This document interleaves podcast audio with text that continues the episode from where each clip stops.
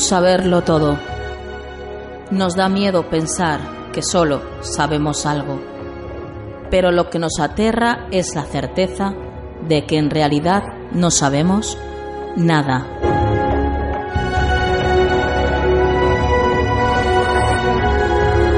Sígueme por los canales que atraviesan la oscuridad. Remaremos sin descanso. Iluminaremos juntos los caminos de la noche, abriéndonos paso por el canal del misterio.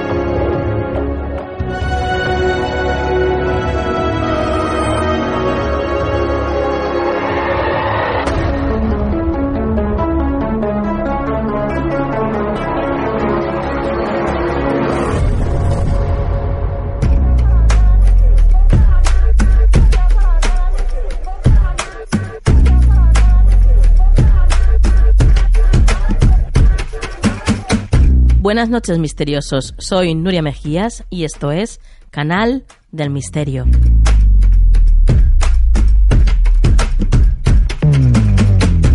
Una noche más reunidos aquí en familia, por supuesto, y dispuestos a pasar 120 minutos de lo mejor del misterio. Ya lo sabéis, un montón de contenidos que os traemos todas las semanas, todo mi equipo y yo, para, bueno, pues pasar un rato agradable y además pues para que aprendamos todos juntos. Por supuesto, antes de comenzar el programa os recuerdo que podéis descargaros gratuitamente nuestra app desde Google Play. Ahí está Canal del Misterio. Y en la app podéis tener, bueno, pues todo, todo, cualquier acceso a nosotros. Porque está nuestro Facebook, Twitter, Google Plus, nuestro Instagram, está, mm, tenemos un chat, nuestra radio, Misterio FM, también está ahí. E incluso los programas ya emitidos. También los podéis escuchar desde ahí. Así que no os lo podéis perder. Si queréis estar siempre a nuestro lado, ya sabéis, bajaros la app de Canal del Misterio. Y ahora ya vamos a empezar el programa. Y vamos a hacerlo de una manera fuerte, ¿eh? porque vamos a comenzar con una entrevista a Pedro Amorós que, bueno, no va a dejar indiferente a nadie. Vamos allá.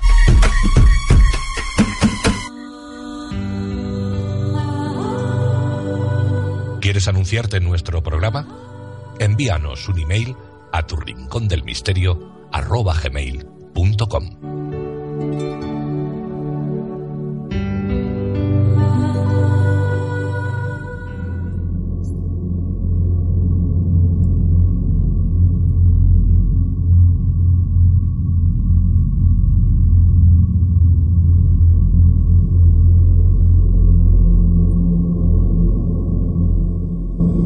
Esta noche en el cajón de Nuria vamos a hablar sobre el libro más completo sobre psicofonías publicado hasta la fecha.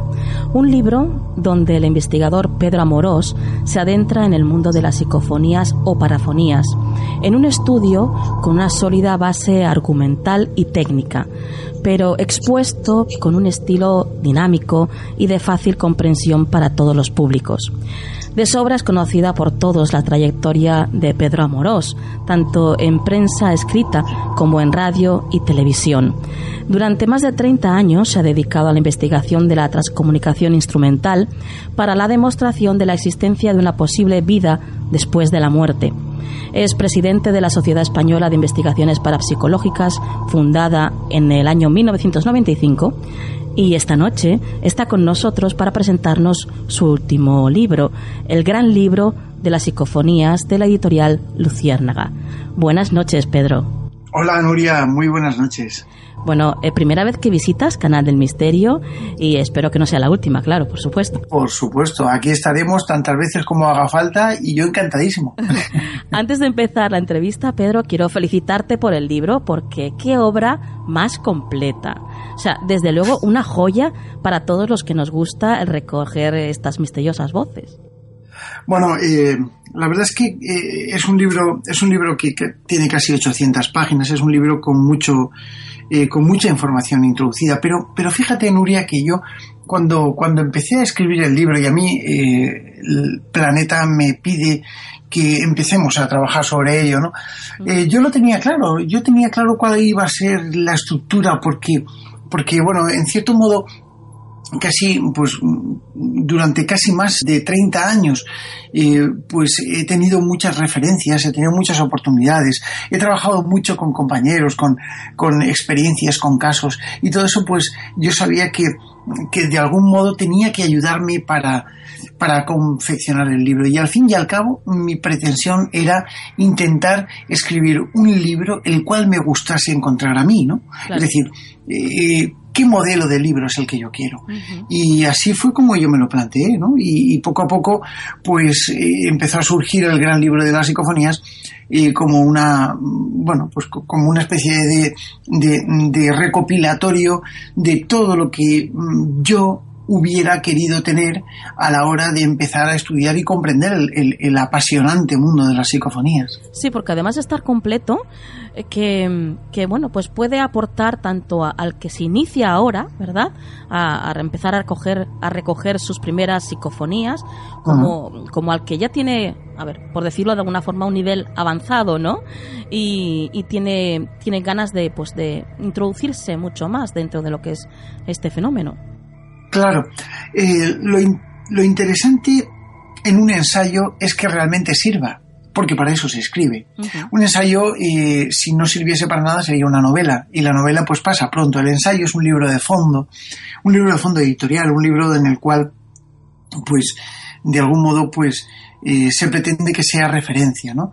Y esa referencia necesita una serie de bases consolidadas. Esas bases sólidas son las que yo ofrezco, perdón, y cuando cuando de algún modo nos eh, adentramos a, realizar una investigación, a realizar un, estudio concreto y demás, es cuando nos damos cuenta de que, de que tenemos que echar mano. Y de hecho yo ya estoy echando mano a mi propio libro porque hay muchas cosas de las que ya casi no, no, me acuerdo, de, porque no se puede tener todo en la cabeza. ¿no?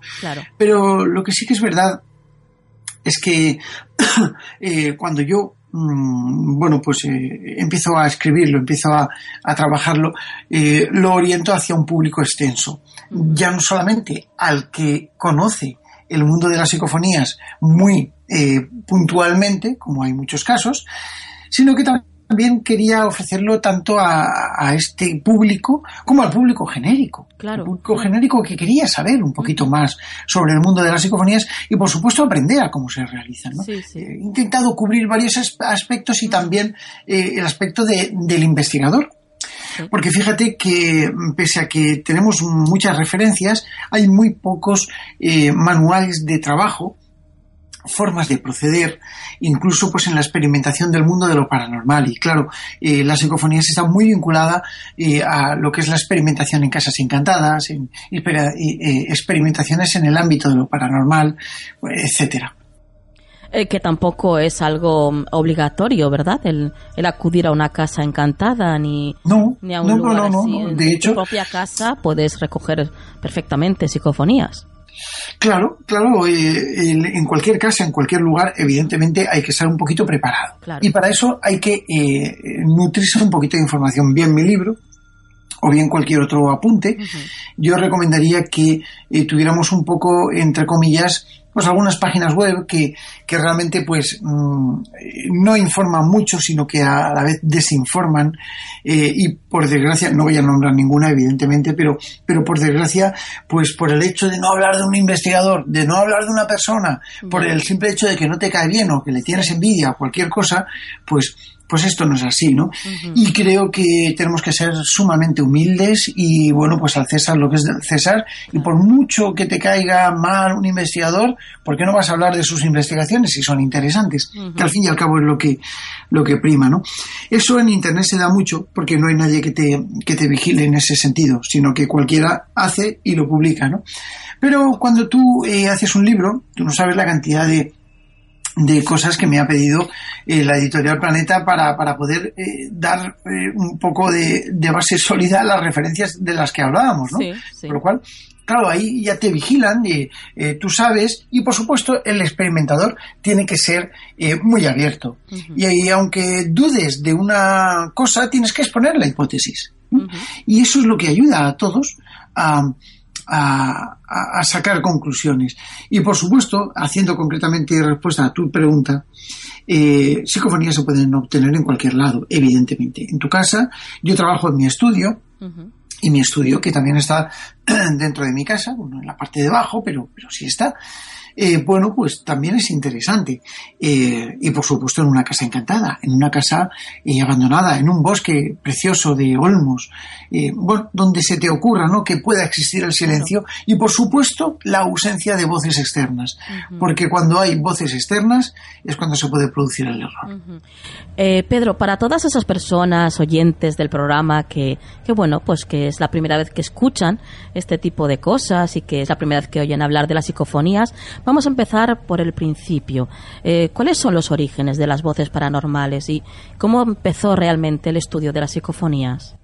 Bueno, hay, mucho hablado sobre ello, ¿no? Y desde que, bueno, pues se creó hace mucho tiempo, incluso eh, anterior a Thomas Alva Edison, eh, que fue el inventor del fonógrafo, y que se cree, se dice, se especula con la posibilidad de que pudo eh, realizar este invento para comunicarse con su difunta madre a través de eh, unos pequeños tambores de cera que grababan unos surcos, etcétera, etcétera. Luego, posteriormente, evolucionó a unos hilos de cobre y tal, ¿no? Eh, pasando por esto, pasando un poco por, por, la historia de, de, otros inventores y otros estudiosos, tenemos necesariamente que buscar un punto de partida para todo, ¿no? Y ese punto de partida se estableció en el verano de 1959, cuando Friedrich Jürgensen, pues en un pequeño lago, en una cabaña cercana a un lago, muy cerquita de su casa, que yo la he visto y es preciosa, y bueno, eh, eh, es un paraje eh, absolutamente bucólico, con selva, con, con agua y con muchos animales. Él intentó captar el canto de un pájaro que era el pinzón nocturno para sonorizar un documental que, estaba grabando, ¿no? En ese momento, pues, eh, quedaron grabadas unas voces, eh, bueno, unos, primero unos instrumentos musicales y luego unas voces, ¿no? Y estas voces fueron las que, las que en cierto modo empezaron a, fascinar a este, a este buen hombre para eh, introducirse en la investigación del mundo de la psicofonía. ¿no? Una forma muy directa, sobre todo porque eran voces que le hablaban en distintos idiomas, en noruego, en letón, eh, bueno, y le hablaban eh, sobre el canto de los pájaros. Claro, este hombre se sorprendió pensando en que en que eh, estaba grabando unas voces que a lo mejor podrían salir de un mal funcionamiento del aparato, pero que estaban hablando del canto de los pájaros que él estaba grabando en ese momento. Entonces le sorprendió mucho. Poco después, en ese mismo lugar, en esa misma forma y de ese mismo modo, obtuvo la grabación de eh, una voz que se identificó como su difunta madre, llamándole por su, por su nombre de, de pila, Friedel, Friedel, mi pequeño Friedel, ¿no? Entonces, así es como nace la psicofonía. Jürgenson empieza a investigar y poco a poco empieza a tomar un auge tremendo, lo que es la característica de estas voces, cómo salen, cómo surgen, sobre todo porque se identificaban como personas que, que estaban muertas, ¿no? Y eso era lo que fascinaba un poco a la gente del momento y lo que nos sigue fascinando a nosotros. ¿Y la voz era reconocible? ¿Era de la persona difunta? ¿Se parecía a esa voz?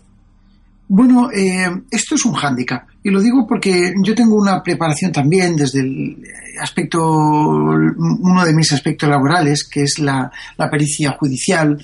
Eh, bueno, y es, yo soy eh, perito judicial calígrafo, es decir, en el estudio de la escritura. Y, y también el tema de la fonografía forense, ¿no? Donde, bueno, pues se comparan patrones patrones de voz que pueden servir pues para que un tribunal eh, pueda dictaminar si es o no una persona la que está hablando en ese momento y que bueno pues sirva como, como prueba, ¿no? Sobre todo como prueba. Por eso digo que es muy difícil, porque yo he intentado en muchas ocasiones eh, extraer lo que es el patrón foniátrico, la huella foniátrica de estas voces, para ver si se podían comparar. Y es difícil. Es difícil, pero no imposible. Y extrayendo determinados parámetros, sí que te podría decir que en algunos casos, en algunos casos, eh, se ha podido sacar un tono y un timbre muy cercano a determinadas personas que vivieron en vida. Esto no quiere decir bajo ningún concepto que se trate de las voces de los muertos, porque mm, posiblemente sea de una, una, de tus preguntas preparadas, pero, pero es de difícil explicación. ¿no? Pero eh, sí que nos acerca a pensar de que estos ecos pues, puedan tener, eh, eh, no sé, una base, una base argumental o física similar a lo que nosotros comprendemos como la voz humana de una persona que haya fallecido. ¿Y hay varios tipos de psicofonía o son todas iguales? Bueno, eh, las psicofonías son todas iguales, una psicofonía es una psicofonía, sin embargo, pues los investigadores distinguimos varios tipos, ¿no? Según su calidad, ¿no? Eh, voces más claras, de tipo A, voces menos claras, de tipo B, etcétera, ¿no? Y así podríamos clasificar algunas que las pueden oír todos, otras que, que las pueden oír eh, solamente algunas personas con el oído entrenado y otras que son eh, claramente audibles eh, absolutamente por el gran público, ¿no? En fin, que son las que normalmente se suelen exponer en los medios eh, de comunicación como el tuyo, por ejemplo, donde, bueno, se puede escuchar lo que es la voz en sí. Y que, y que, todo el mundo sin necesidad de auriculares, sin necesidad de aparatos extras y por supuesto sin necesidad de retocar la voz, pues puede, puede realmente comprenderla. Con lo cual sí que hay muchos tipos. Evidentemente, eh, dentro de lo que es la casuística eh, o la calidad, ¿no? Luego tendríamos tipos de voces pues que, dependen un poco de, de quién las, eh, las produce, pues si son hombres, si son mujeres, si son voces grupales, si son voces amigas, es decir, acompañantes, si son las voces que siempre grabas en un momento, in situ, o si son voces esporádicas que pasan de vez en cuando y ya no vuelven nunca más. Y por supuesto, pues estaría eh, yo creo que eh, distribuido en las voces que nosotros consideramos microfónicas, las voces obtenidas mediante el sistema de radio o voces obtenidas mediante el sistema de grabación directa. Y cada uno de estos patrones son los que eh, bueno, pues nos dan como resultados distintas psicofonías. ¿Es verdad esto de que hace falta un, un sonido portador para que la psicofonía sea más clara? Como por ejemplo pues el goteo de agua o el aire. Bueno, eh, sí es verdad que hace falta una energía inicial, ah. por una razón eh, yo creo que lógica y empírica, y es eh, que obedece al primer mm, principio de conservación de la energía, que es una ley que dice que la energía ni se crea ni se destruye, que solamente se transforma. Desde esa premisa, desde ese patrón inicial, nosotros tenemos que pensar que eh, si realmente estamos guardando silencio en un ambiente, que no hay ruido alguno, y grabamos una psicofonía, ¿de dónde ha salido el sonido para hacerlo? Entonces podemos eh, establecer lo que es una hipótesis que yo planteé ya en algunos de mis otros libros, como es eh, la hipótesis de la transformación energético-sonora. Y esa transformación lo que vendría a decir es que bueno pues esa energía productora se ha transformado en algo absolutamente lógico e inteligible y claro, por supuesto, aquí es donde eh, el patrón más cercano a lo que conocemos empieza a formarse, que es la voz.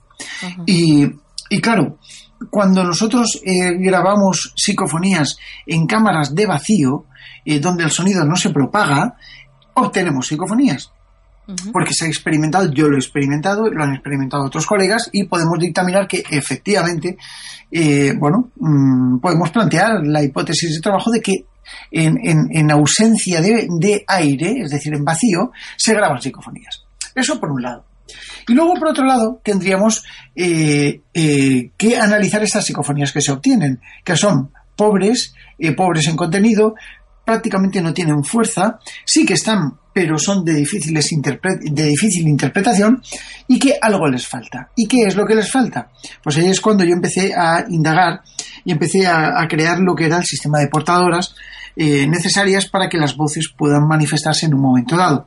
Y de este modo, de este modo, hablando eh, de las psicofonías microfónicas, es decir, aquellas que se obtienen mediante un micrófono y un grabador, un cable y demás, pues eh, empezamos a generar lo que se llaman las portadoras sonoras.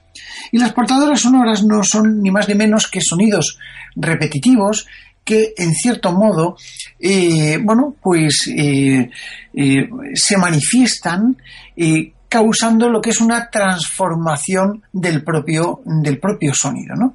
Eh, y ese resultado es lo que crea en sí la psicofonía. De forma que parte de una. Eh, de, una, eh, de un sonido inicial, de, un, de una alimentación inicial de sonido que las propias psicofonías o las propias entidades o energías manipulan como si fuera una bola de plastelina y, bueno, de algún modo se obtiene la psicofonía resultante, que siempre tiene armónicos, sonidos y trozos de sonido que forman parte de la propia del propio ambiente y el resultado es una psicofonía. Están las psicofonías, como tú has dicho antes, conseguidas a través de un micrófono y una grabadora y después nos has hablado también de la transradio. Cuéntanos, ¿cómo funciona esto? La transradio eh, es uno de los métodos, al igual que otros, vaya, pero que eh, es uno de los métodos de transcomunicación instrumental, de experimentación con psicofonía, eh, en lo en el cual, bueno, pues eh, se tiene que sintonizar un aparato de radio, un receptor de radio en una frecuencia muerta.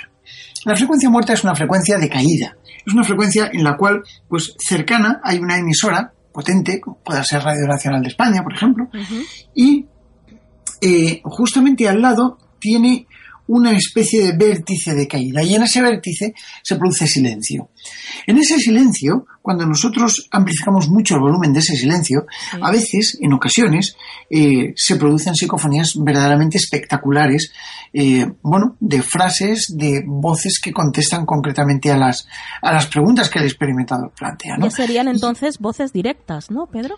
No, no serían voces directas en sí. Eh, podríamos tomarlo como voz directa, solo que eh, la diferencia está en que utilizamos siempre un micrófono. De forma que eh, ese micrófono es el que graba el resultado de la radio, con lo cual también existe un micrófono. Pero ¿se pueden escuchar con el oído esas Eso voces? Eso sí, eh, puedes llegar a escucharlo con el oído, sin embargo, también eh, necesariamente tienes que rebobinar una y otra vez para poder entenderlas, porque las psicofonías son muy rápidas.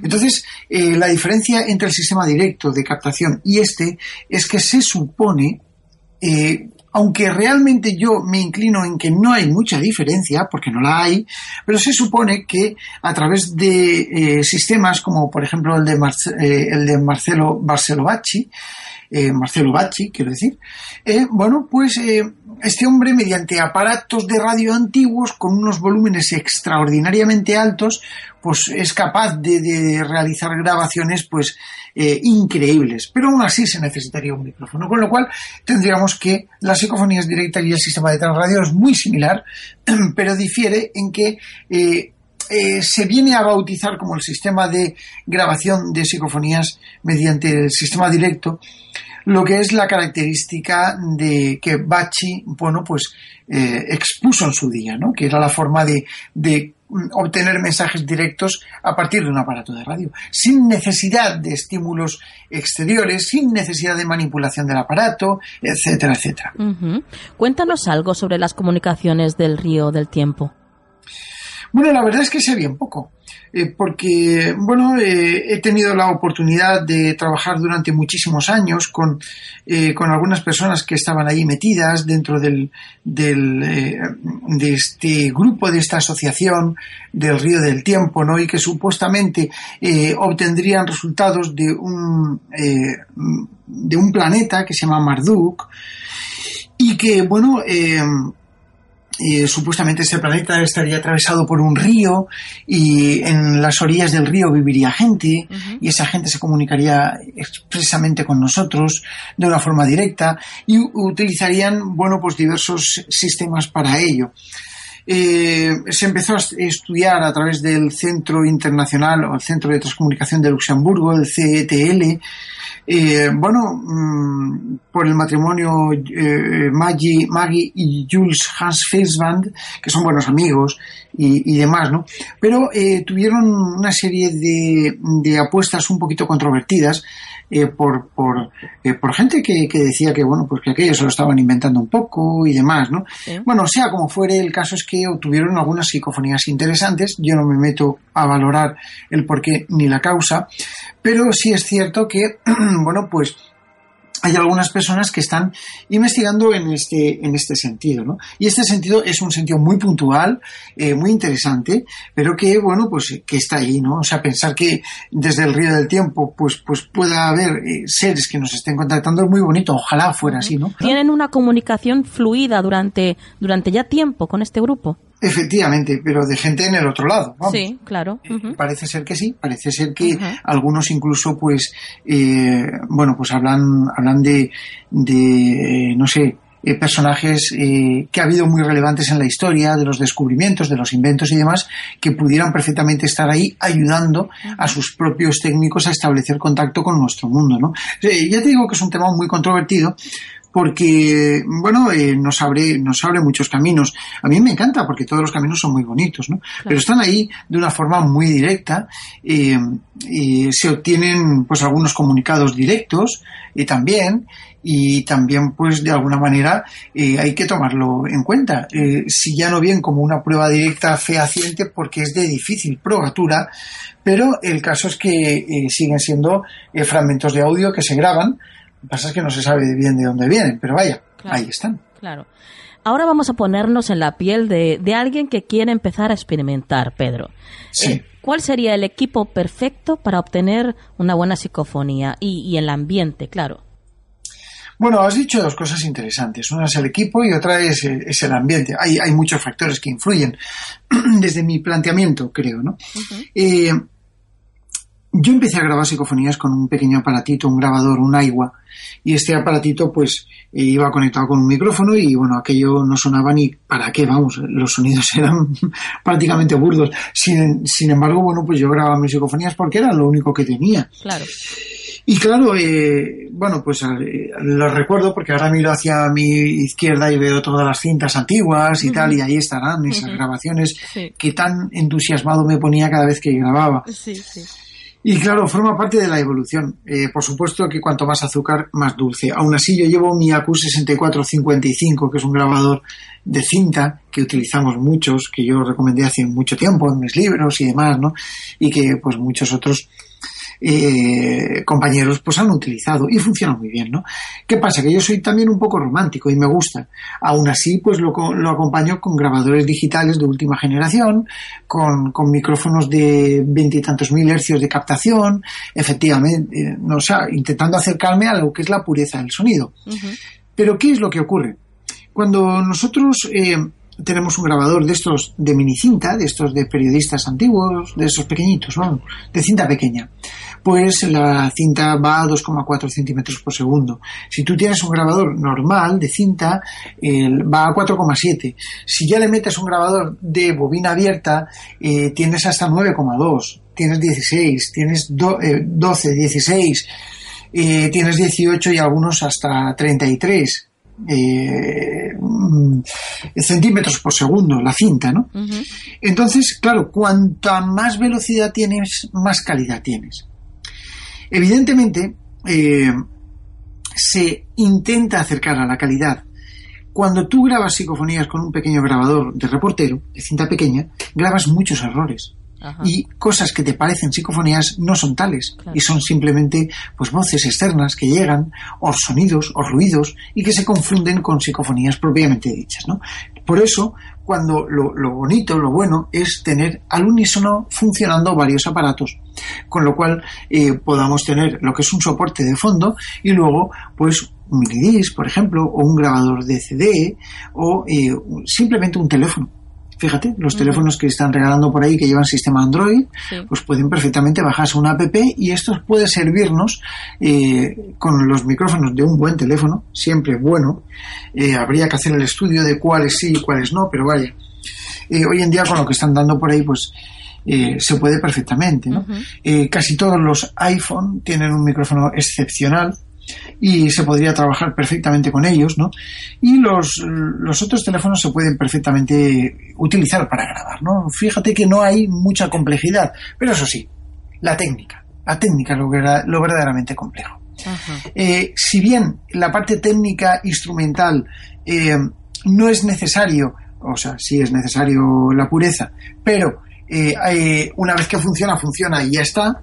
Hay que tener mucho cuidado de que nadie hable durante las grabaciones. Hay que tener mucho cuidado de que no haya mm, fuentes de voz cercana, de que no hayan aparatos de radio, de que no hayan emisoras cerca que puedan captar interferencias, etcétera, etcétera, etcétera. Y esto es lo que realmente se aprende, por, por ejemplo, en el libro, que yo poco a poco voy estudiando y, que en un programa se nos quedaría muy cortito, pero pero que en el libro se desarrolla mucho más, ¿no? Y, ahí es cuando, cuando te das cuenta de que en efecto, pues pues necesitas lo que es una preparación, por lo menos para no confundirte y que luego, pues, eh, que creas que el subirte una cremallera, pues es una psicofonía. Claro, y el factor miedo, qué nefasto es, ¿verdad, Pedro? No, no, no es nefasto. Ah, Fíjate lo que te digo, la verdad es que es muy fuerte, yo lo he sentido, ¿eh? lo he sentido y es agobiante. Sí, sí. Eh, pero es interesantísimo.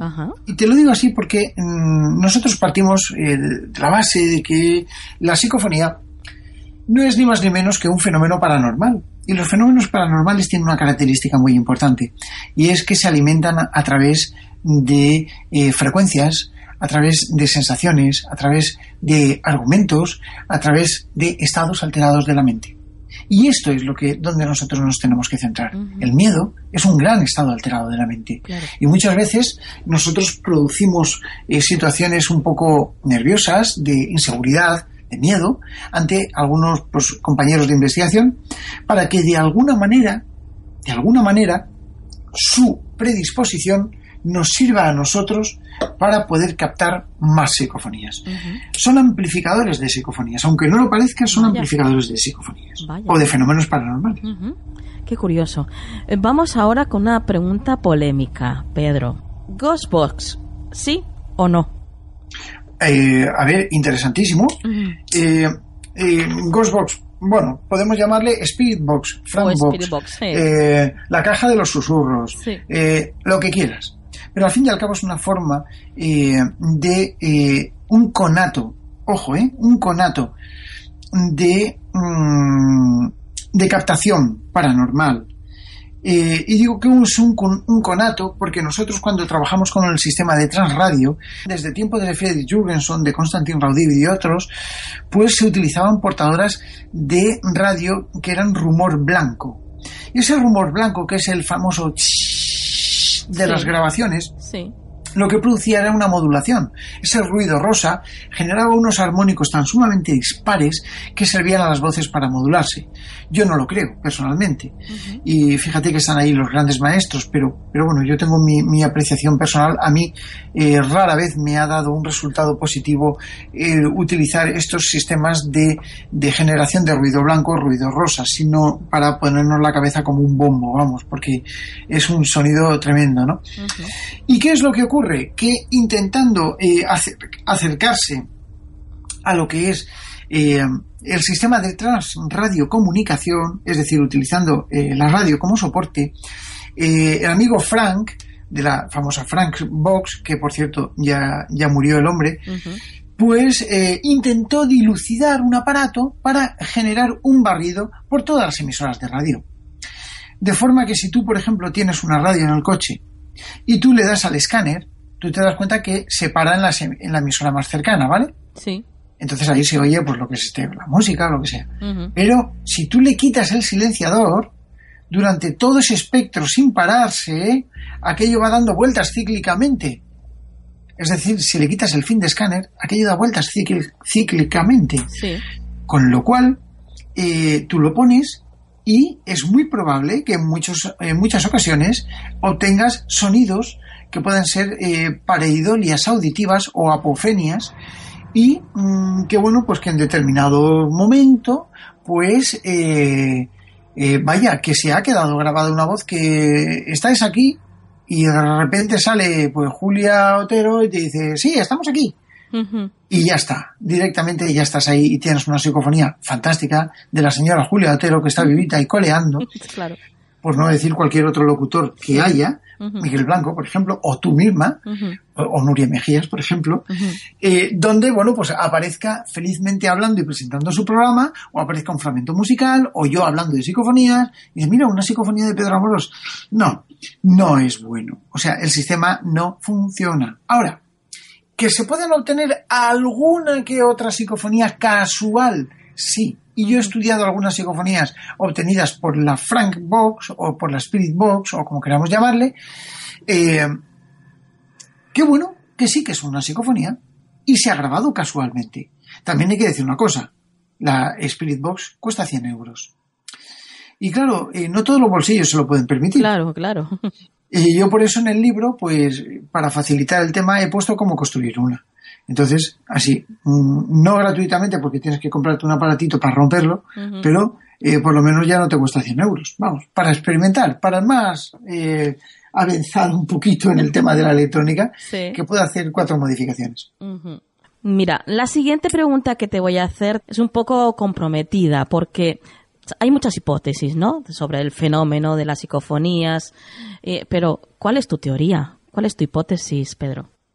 Bueno, no, no, no es comprometida, eh, forma parte un poco de lo que es eh, la tertulia y el comentario alrededor de las psicofonías. Mira, eh, yo, yo soy de los que piensan que la energía ni se destruye, solamente se transforma, ¿no? Ni se crea ni se destruye, solo se transforma. Y este principio, esta ley, este planteamiento universal, es universal, no es terrestre, es universal, pues debe de obedecer lógicamente a todo. Y si nosotros realmente pues, somos energía, que lo somos, pues ¿en qué nos transformamos cuando nos morimos?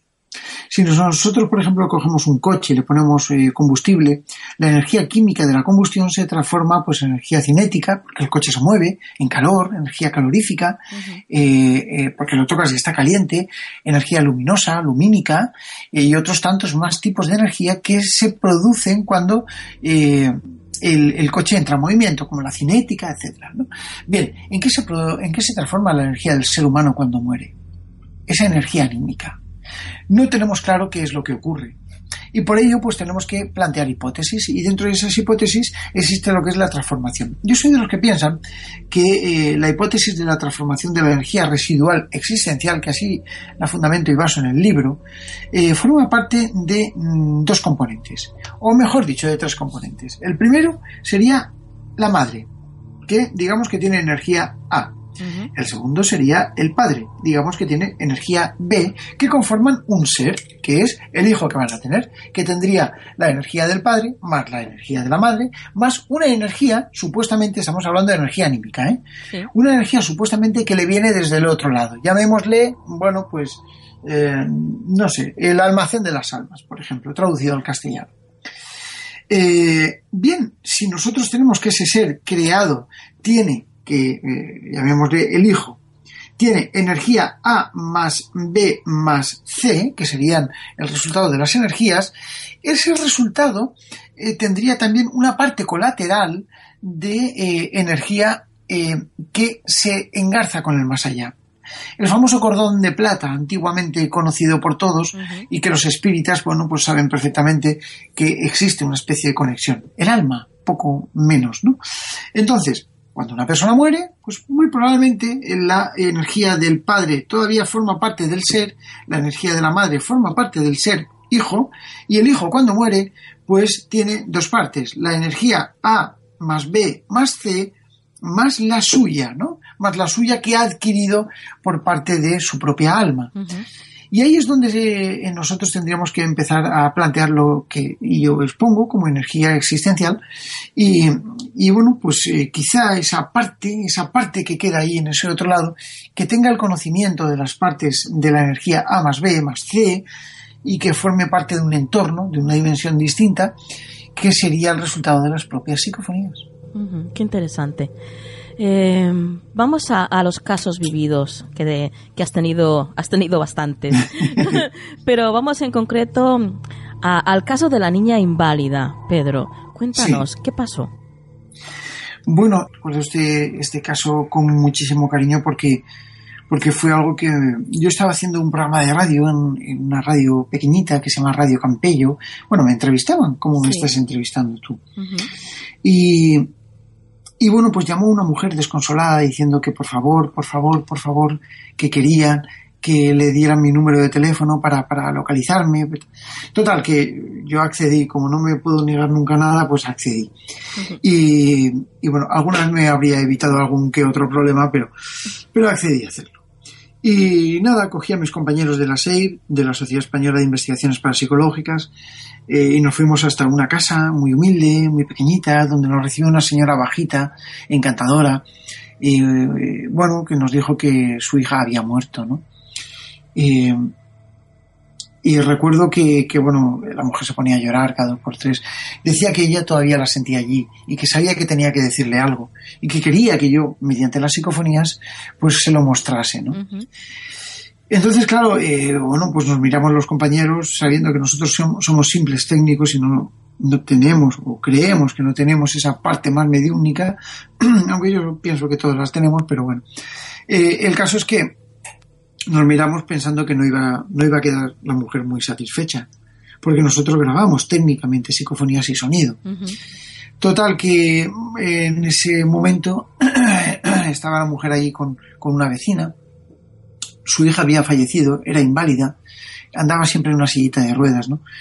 Y yo recuerdo que en un momento en el que ponemos eh, los grabadores y aparece una voz, una voz clarísima de una niña que dice andaré. Y claro, cuando lo escuchan la mujer y la señora esta que venía, que era una vecina de la escalera, pues entonces dicen, esta es la voz de la niña. Bueno, la mujer no sabía cómo darnos las gracias porque le habíamos demostrado que su hija todavía estaba allí, ¿no? Fue, fue difícil porque yo me callé, ¿no? O sea, podría haberle dicho mil cosas, pero, pero me callé, asumí y bueno, pues fue un caso muy entrañable, indudablemente. Pues sí. Eh, vamos a, al caso del fantasma del preventorio de Aigües. Este también tiene lo suyo, ¿eh, Pedro? Bueno, eh, yo creo que sí. Para mí es un caso referencial. Y digo que esto porque tuve la suerte de que me apareció.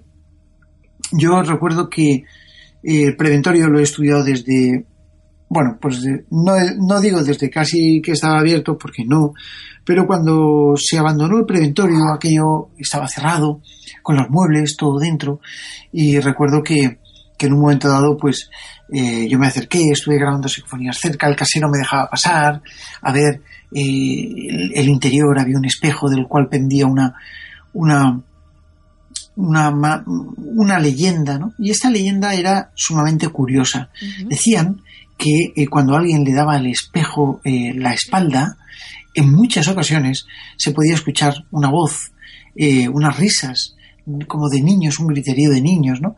Que resonaba detrás en sus espaldas. Eh, hay que decir que este preventorio está situado en mitad de la montaña, aunque evidentemente eh, era un preventorio antituberculoso de niños. Y claro, eso también es interesante. Claro. Ten, por, por, lo menos tenerlo en cuenta, ¿no? Sí, sí. Y que cuando se daban la vuelta, pues la gente que estaba subiendo las escaleras, que eran así, en tipo abanico, pues señorial de estas mansiones antiguas, uh -huh. pues en su espalda veían reflejado en el espejo un, un fantasma de una mujer de una mujer, una especie de espectro que unas veces reía, otras lloraba, sí. y decían que cuando reías eh, era bueno, pero que cuando lloraba pues se avecinaba la muerte de alguien cercano. ¿no? Uh -huh. Entonces, claro, la gente cogió mucho miedo, no quería ir allí, se llevaron el espejo, creo que lo quemaron, creo, no estoy muy seguro, todavía quedan los soportes desde donde estaba colgado, pero si bien es cierto, esa leyenda simplemente era una leyenda.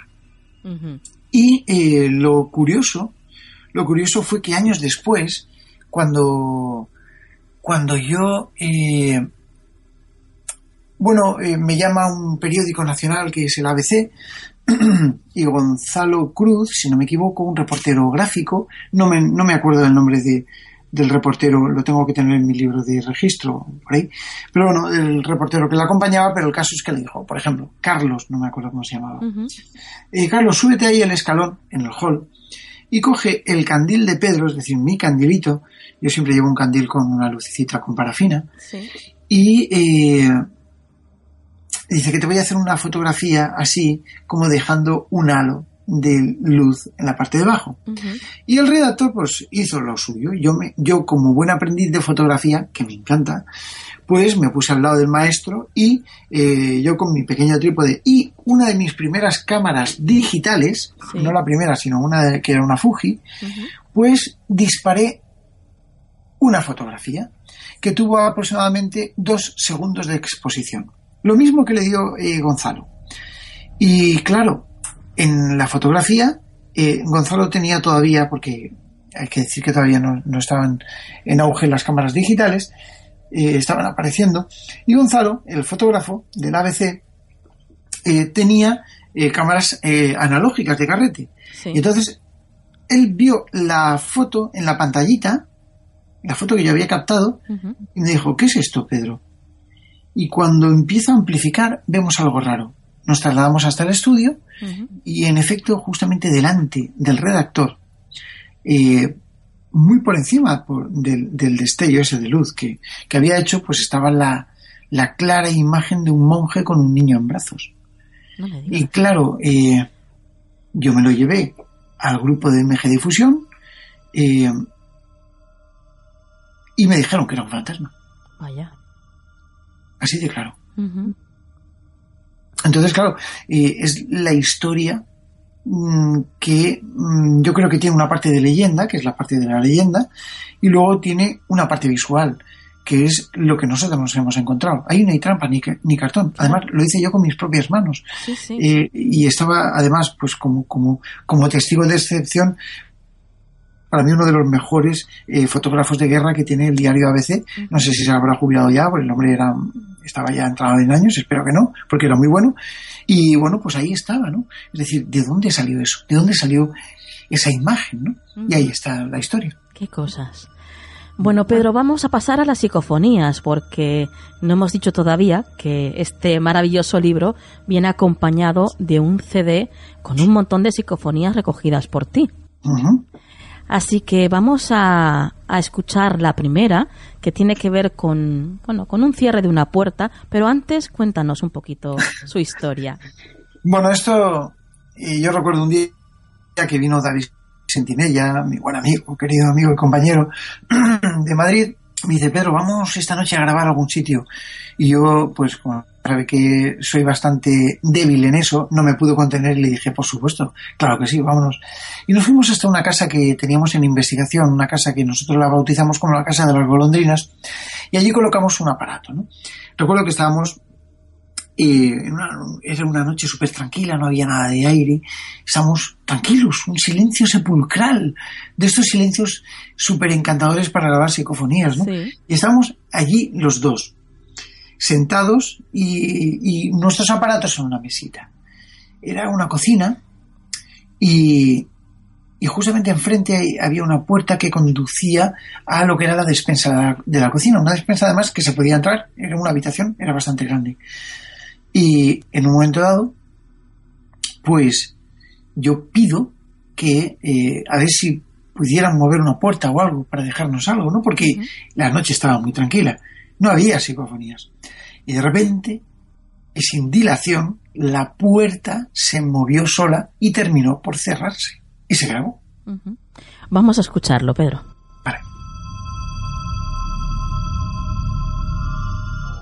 Podéis cerrar una ventana o una puerta.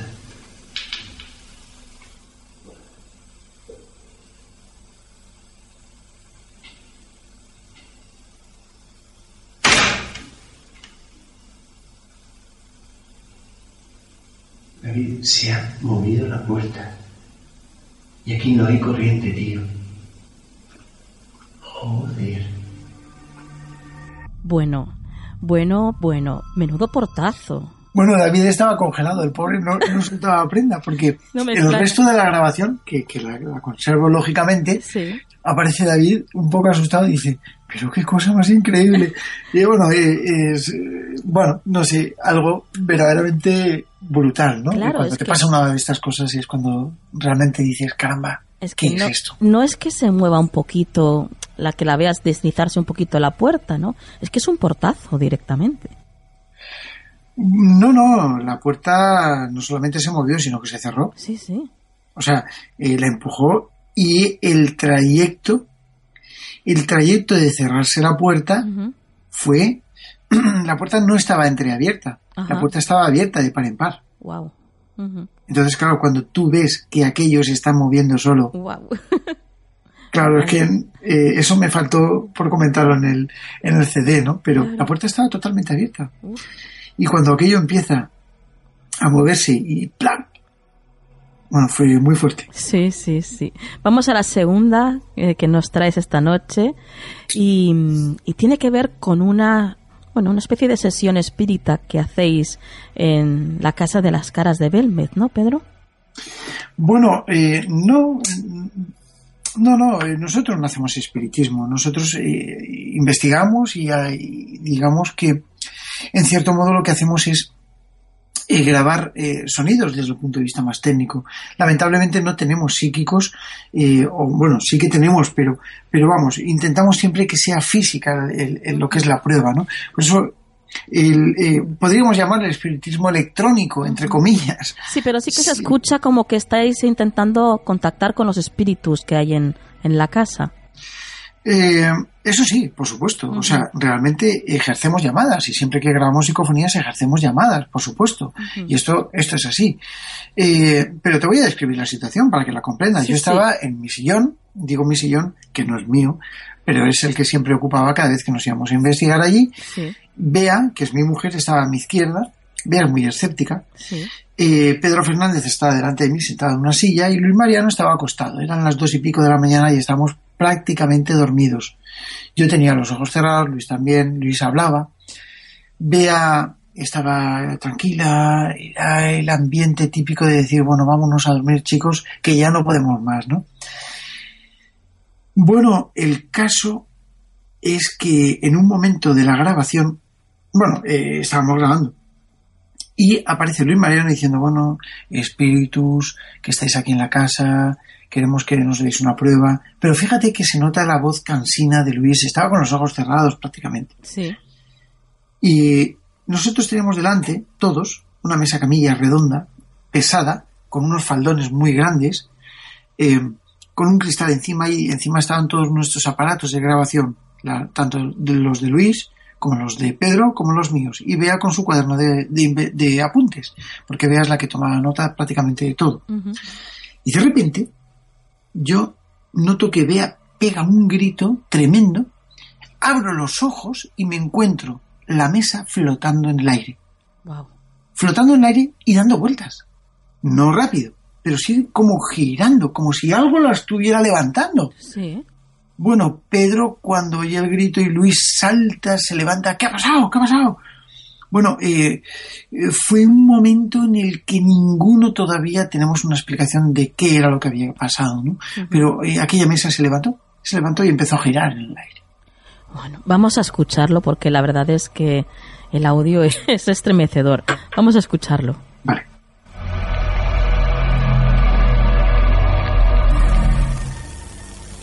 Nos dirigimos a los espíritus que pueda haber en esta casa. Si realmente queréis que continuemos la investigación en esta casa, danos alguna señal.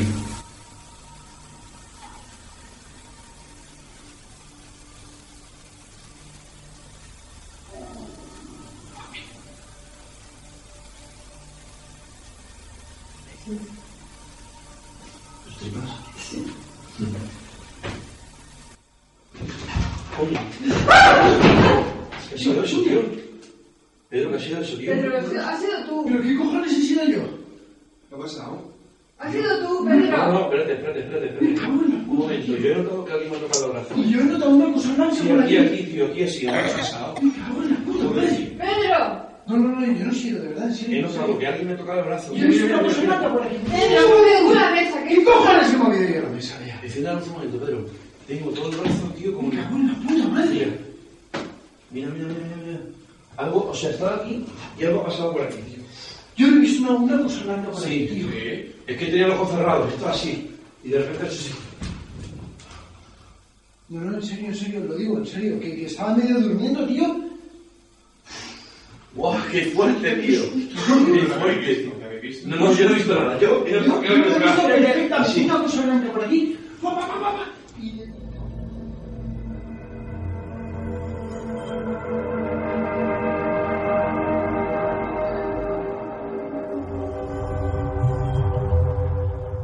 Bueno, y después de esto, ¿cómo sigue uno la noche? Eh, eh, difícil. Bueno, eh, evidentemente nosotros esa noche ya no pudimos investigar, ¿no? Claro. Porque, porque claro, te pasa eso y es que es increíble. De verdad, Nuria, es increíble. O sea, no, no puedes, no puedes ni siquiera darte cuenta de dónde empieza una cosa y otra. De hecho, no lo había comentado antes, pero porque le di más importancia a lo de la mesa, ¿no? Pero justo cuando yo abrí los ojos vi una figura blanca por, por debajo de mis pies. Algunos detractores lo, lo bautizaron como el gato blanco de Belmed, ¿no? Pero, pero bueno, eh, yo me quedo con ello porque me hizo mucha gracia en aquel entonces. Madre mía. Pero el caso es que eh, sí, yo lo vi, yo vi algo debajo de mis pies. ¿Qué narices fue eso? Pues no lo sé, no lo sé, no lo sé, pero yo vi como si algo de debajo de la mesa camilla que yo tenía ahí, eh, mis pies, o sea, mis pies estaban dando en el suelo, pero estaban aproximadamente a un dedo de la mesa camilla, podía perfectamente... Claro, yo vi que algo salía de ahí abajo, de esos faldones, y, y que pasaba por debajo de- de mis piernas. Claro, yo pensé que era algo, eh, pensé incluso que era un gato y de Claro. hecho el grito de Bea pensé que era algo físico, era, era un gato, ¿no? Pero cuando nos dimos cuenta de que allí no había ni gato, ni nada, de, nada, de nada, y que la mesa cayó, plom, de golpe, que se puede escuchar ahí, Sí. eh, como, como aterriza, ¿no? Pues entonces es cuando, cuando dices, "Jo- joder, con perdón, he visto algo, ¿no? O sea, Sí, hemos sí. visto algo y hemos sido partícipes de un fenómeno, pues, pues extraño. Impresionante. Y vamos a por la tercera, que ocurre en el Santuario Virgen de la Cabeza, y es Mm. cuando tú le dices al operador de cámara que apague la cámara. Y se escucha, bueno, pues algo no, no muy normal, ¿no, Pedro? ¿Cómo fue esto? Sí, se escucha una voz que dice cuánta puta. Fíjate. De hecho, estábamos ahí, es una cueva que está en el santuario de Virgen de la Cabeza, en la, en, en- en la cueva donde murieron pues todos los eh, las personas, los penitentes que les llaman, ¿no? De, durante la guerra civil en el acoso nacional y que bueno, que pues que cayeron allí y sobre todo envenenados mm, al comer una planta que era cicuta, que bueno, pues que los asediaron, ¿no? Y en ese asedio pues murieron muchos. Y ahí estaban, ¿no? Muy Entonces, clara, muy clara aparece, además. aparece una voz en un momento dado cuando yo le, le digo, te voy a pedir que apagues la cámara. Que, que bueno, pues que estaba allí y, y el chico inmediatamente se quitó la cámara y la apagó, pero en ese momento aparece una voz que dice, cuánta puta. Vamos a escucharlo. Te voy a pedir que apagues la cámara un momentito. Bueno, pedir que la cámara un momentito. Bueno, repite el botón. Te voy que la cámara un. Bueno, repite el botón.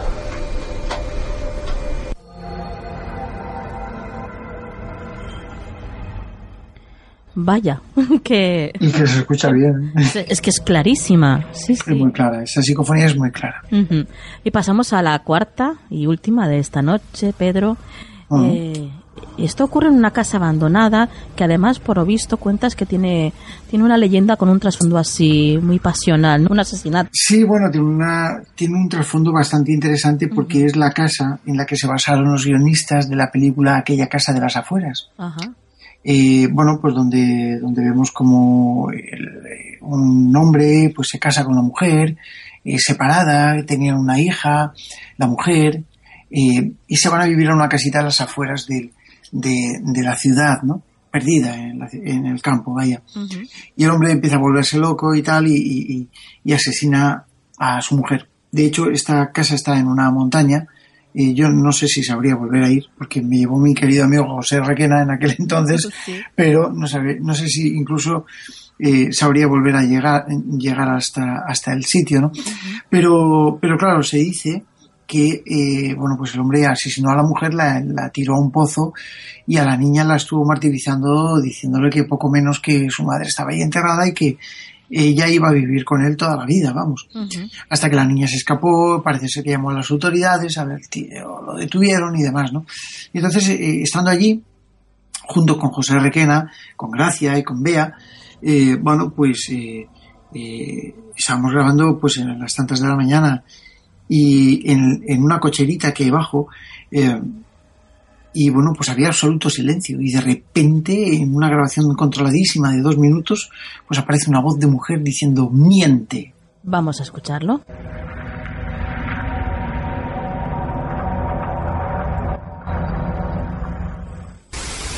Miente. Miente. Miente. Miente.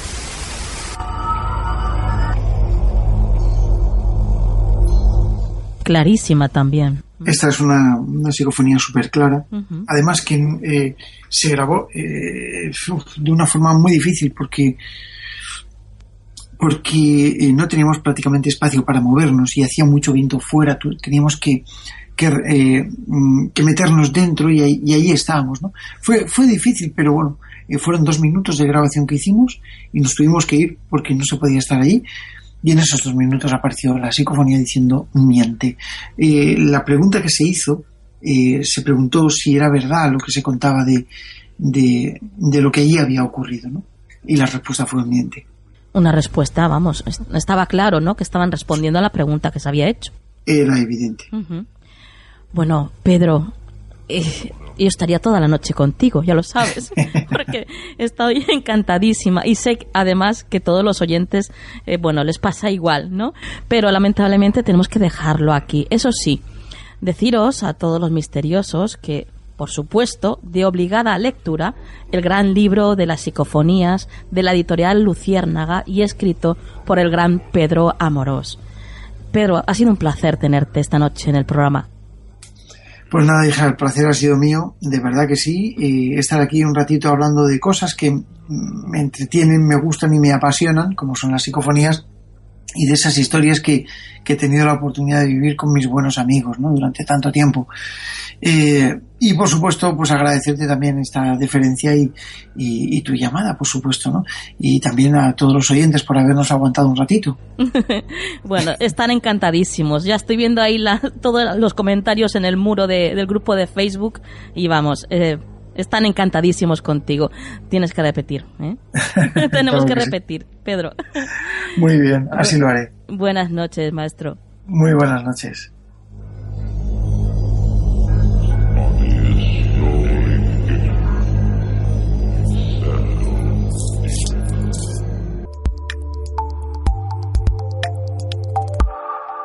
Actualidad en Canal del Misterio.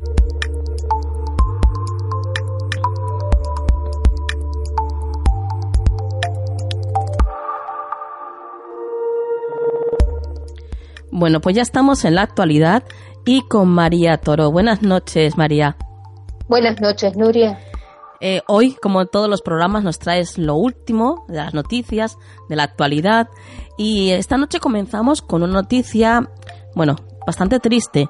Y es que el gorila oriental de llanura, que es el primate más grande del mundo, está en serio peligro, ¿no, María? Sí, Nuria, el gorila de la llanura o gorila de Grauer, que vive en el este de la República Democrática del Congo, ha perdido el 77% de su población en los últimos 20 años. Por lo menos así se recoge en un informe de la Sociedad de Conservación para la Vida Silvestre y Fauna y Flora Internacional, que indica que ha pasado de 17.000 individuos en 1995 a apenas 3.800 en la actualidad. Los motivos de este descenso de población son los disturbios civiles y la pérdida de su hábitat.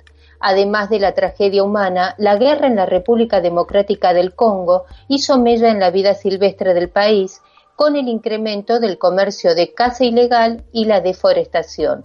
Aunque los motivos principales del descenso de gorilas sería la expansión de la minería artesanal de coltán, mineral clave para la fabricación de nuevas tecnologías como móviles, armas inteligentes, ordenadores y hasta implantes. Lamentablemente, la mayoría de estos sitios mineros son remotos, por lo que los mineros a menudo se alimentan con fauna local y aunque están protegidos por la ley, los gorilas son muy apreciados como carne de caza. Los organismos responsables del informe hacen hincapié en la protección de tres áreas cruciales para la supervivencia de los gorilas que son el Parque Nacional de Cajusiviega, la Reserva Puña Gorila y el Bosque de Usala.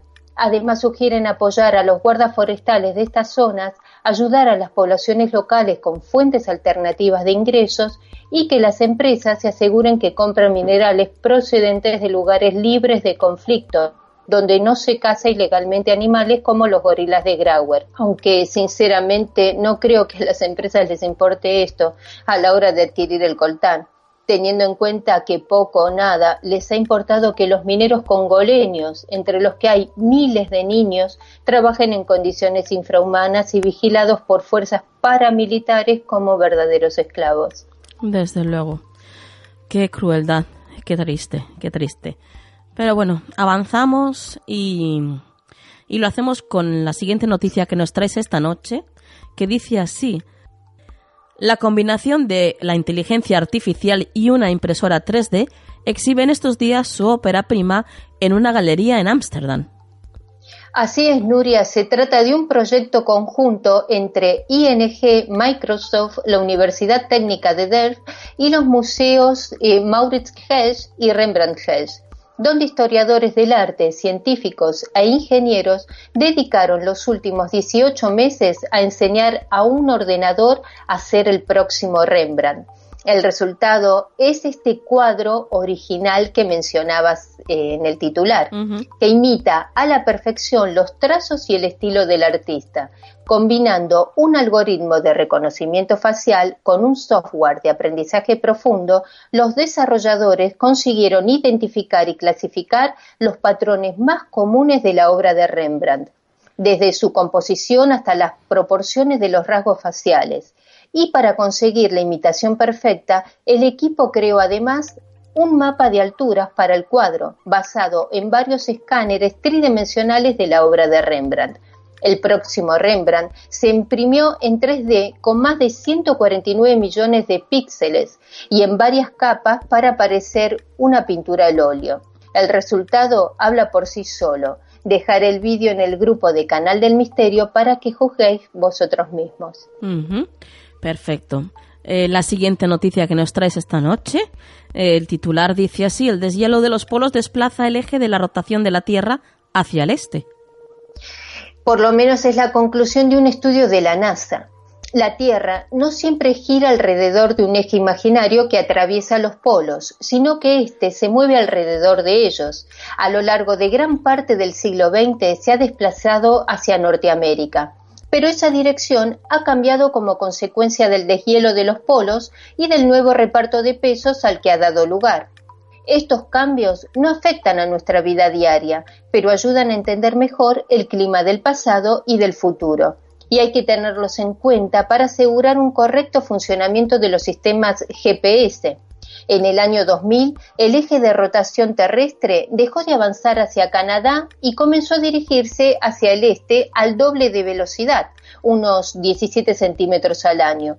Los autores de este trabajo sugieren que la pérdida de masa de hielo en Groenlandia y en la Antártida puede ser la responsable de este fenómeno, aunque los movimientos de agua que han tenido lugar en estas dos regiones no generan la suficiente energía para promover un movimiento del eje de rotación tan evidente como el observado.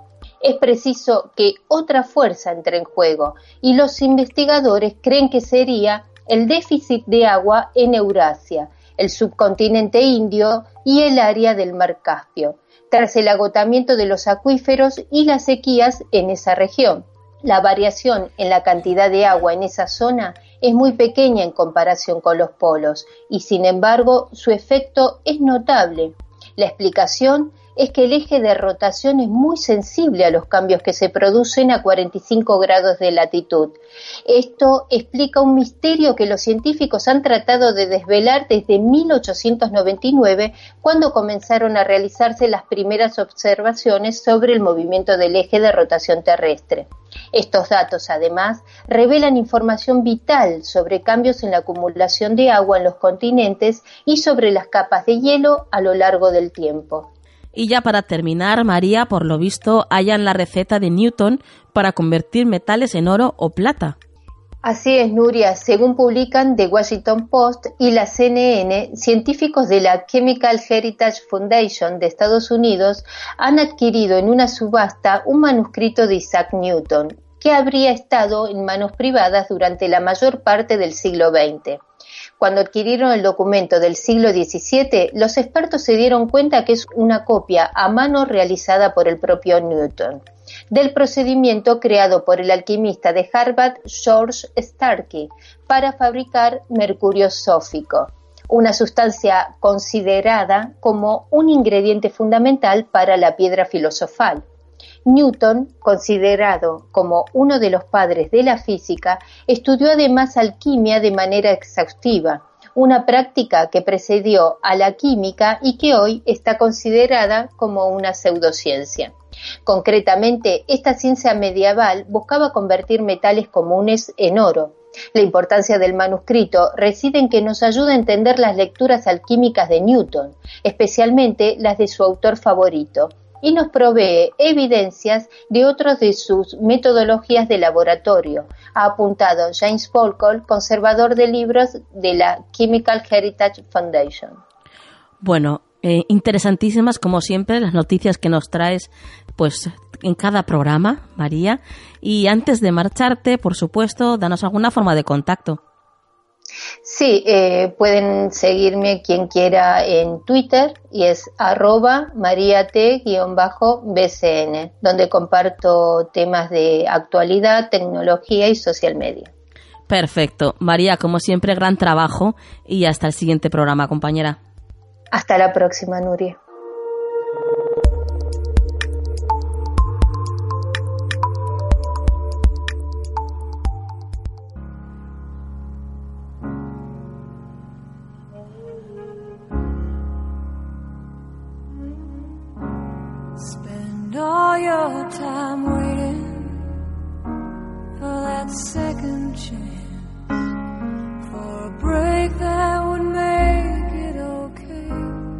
Qué bonita canción, ¿verdad? Estáis escuchando a Sarah McLachlan y su canción titulada In the Arms of an Angel, en los brazos de un ángel. Y es que un pequeñito ángel se, ha ido esta, esta semana de nuestra casa. Ya sabéis que, bueno, somos como una familia y aquí lo compartimos todo. Quiero compartir con vosotros, pues que esta semana, como os decía, Lolita, mi, mi agaporni, mi pajarita, pues ha dado un salto y, y ha volado hacia el otro lado. Y desde aquí quiero hacerle este pequeño homenaje para ella, porque te echamos mucho de menos, porque sabes que siempre te recordaremos y estarás en nuestros corazones, Lolita. ¿Cómo se le quiere a un animal, verdad? Es uno más de la familia. Yo sé que vosotros me entendéis perfectamente. Y bueno, dicho esto, vamos a escuchar un poquito más de la canción de Sarah McLachlan y, y vamos a continuar con, con el misterio.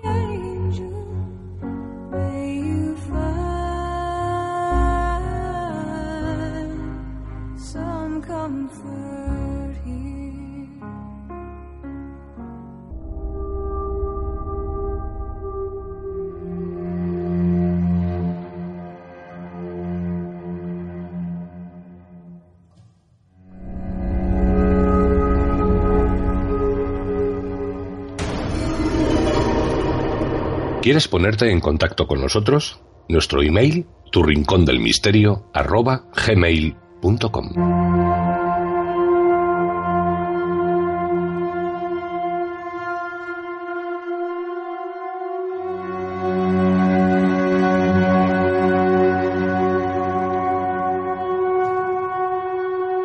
Y volviendo al misterio, vamos a escuchar a continuación un relato escrito por una oyente, por Teresa Peñarrubia. Bueno, su nombre artístico es Tesa, así que vamos a llamarla Tesa. Escrito por Tesa y titulado El asfalto. Vaya historia que ha escrito Tesa. Ya me diréis vosotros luego, ya veréis. Por supuesto, vais a escucharla de la voz de nuestro compañero José Vicente García. ¿Quién como él para, para contar estos relatos, verdad? Nadie. Es el mejor. Así que vamos a escuchar el asfalto.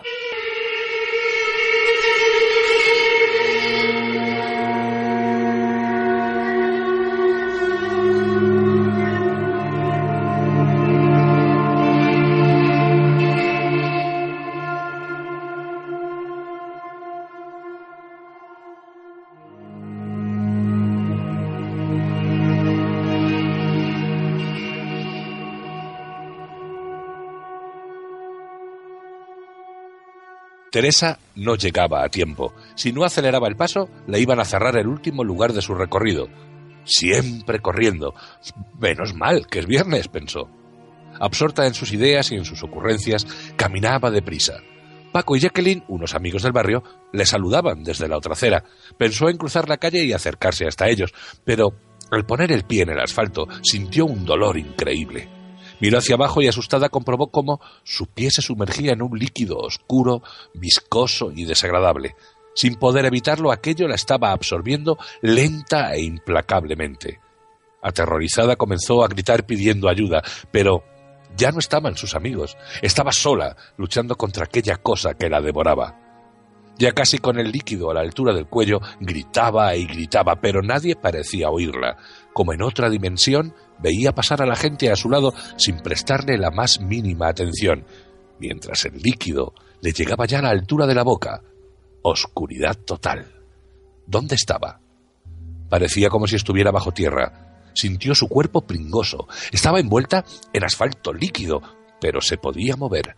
Buscó con su mirada algo de luz, un atisbo de sensatez en aquel lugar tan terrorífico. Solo podía pensar que lo que estaba ocurriendo era algo imposible, a su espalda se adivinaba una grieta que dejaba filtrar un pequeño haz de luz. Agudizó su oído pareciéndole escuchar un crujir extraño. Era, era como si un millón de patitas caminaran a su alrededor. Buscó la claridad con su mano y al alcanzarla quedó paralizada de terror. Estaba llena de cucarachas pegadas a su cuerpo. Gritó sin poder evitarlo. Odiaba a aquellos malditos bichos y ahora estaba llena de ellos. Sentía sus patitas queriendo soltarse de aquello que la recubría. Ellas también parecían atrapadas, luchaban y se movían intentando soltarse. De pronto cayó al suelo. Sus ojos estaban acostumbrando a la oscuridad. La poca luz de aquel pequeño agujero le permitía atisbar una sombra que lentamente se iba acercando hacia ella. Se quedó quieta, como una estatua. Lo primero que pudo distinguir fueron unos ojos grandes, rojos, terroríficos, llenos de maldad. Al tenerlo cerca, pudo adivinar de qué se trataba. Pero aquello, aquello era imposible. Nunca hubiera creído que pudiera existir una rata de ese tamaño, si casi le sacaba una cabeza. Empezó a luisquearla. Teresa, sin mover un músculo, aguantó la respiración. Cerró los ojos, sintió muy cerca aquella nariz fría y cómo sus bigotes rozaban su rostro. Abrió los ojos al notar que se separaba de ella. Entonces se percató de los dientes, sucios, enormes y afilados. Se volvió a acercar. Esta vez sacó la lengua dándole un lametazo en la cara. Su mente se bloqueó perdiendo el conocimiento. O eso creía ella. Asustada, comenzó a gritar de manera desesperada. Aquello amenazaba con devorarla. Al despertar, miró a su alrededor. Allí estaban todavía sus amigos Paco y Jacqueline. Vania y Tony pararon el coche para cruzar. Venían a verla de casualidad. Además, también se encontraban allí su marido y su hijo. Todos estaban rodeándola. Había perdido el conocimiento. Su pie había encontrado un bache en el asfalto, torciéndose el tobillo y provocándose un esquince de tercer grado. Una ambulancia y una unidad de policía completaban aquella puesta en escena. ¿Qué le había pasado? Solo sabía que le dolía mucho el tobillo En el hospital le realizaron todo tipo de pruebas y le colocaron una escayola que debería llevar durante tres semanas que seguramente le van a parecer eternas. Lo peor es que en su mente recordaba toda aquella experiencia subterránea que se había forjado a fuego en su memoria. Nunca más olvidaría la sensación de tener el cuerpo cubierto de cucarachas y, por descontado, de aquel lametón de la gigantesca rata con los ojos encendidos.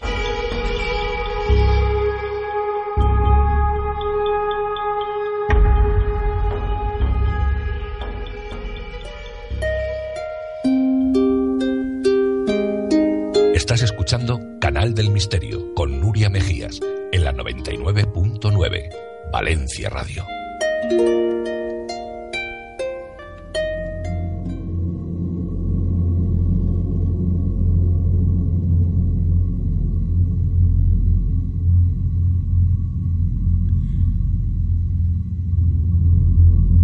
A continuación, en lo insólito, vamos a conocer tres sucesos, alguno muy conocido, de posibles posesiones diabólicas.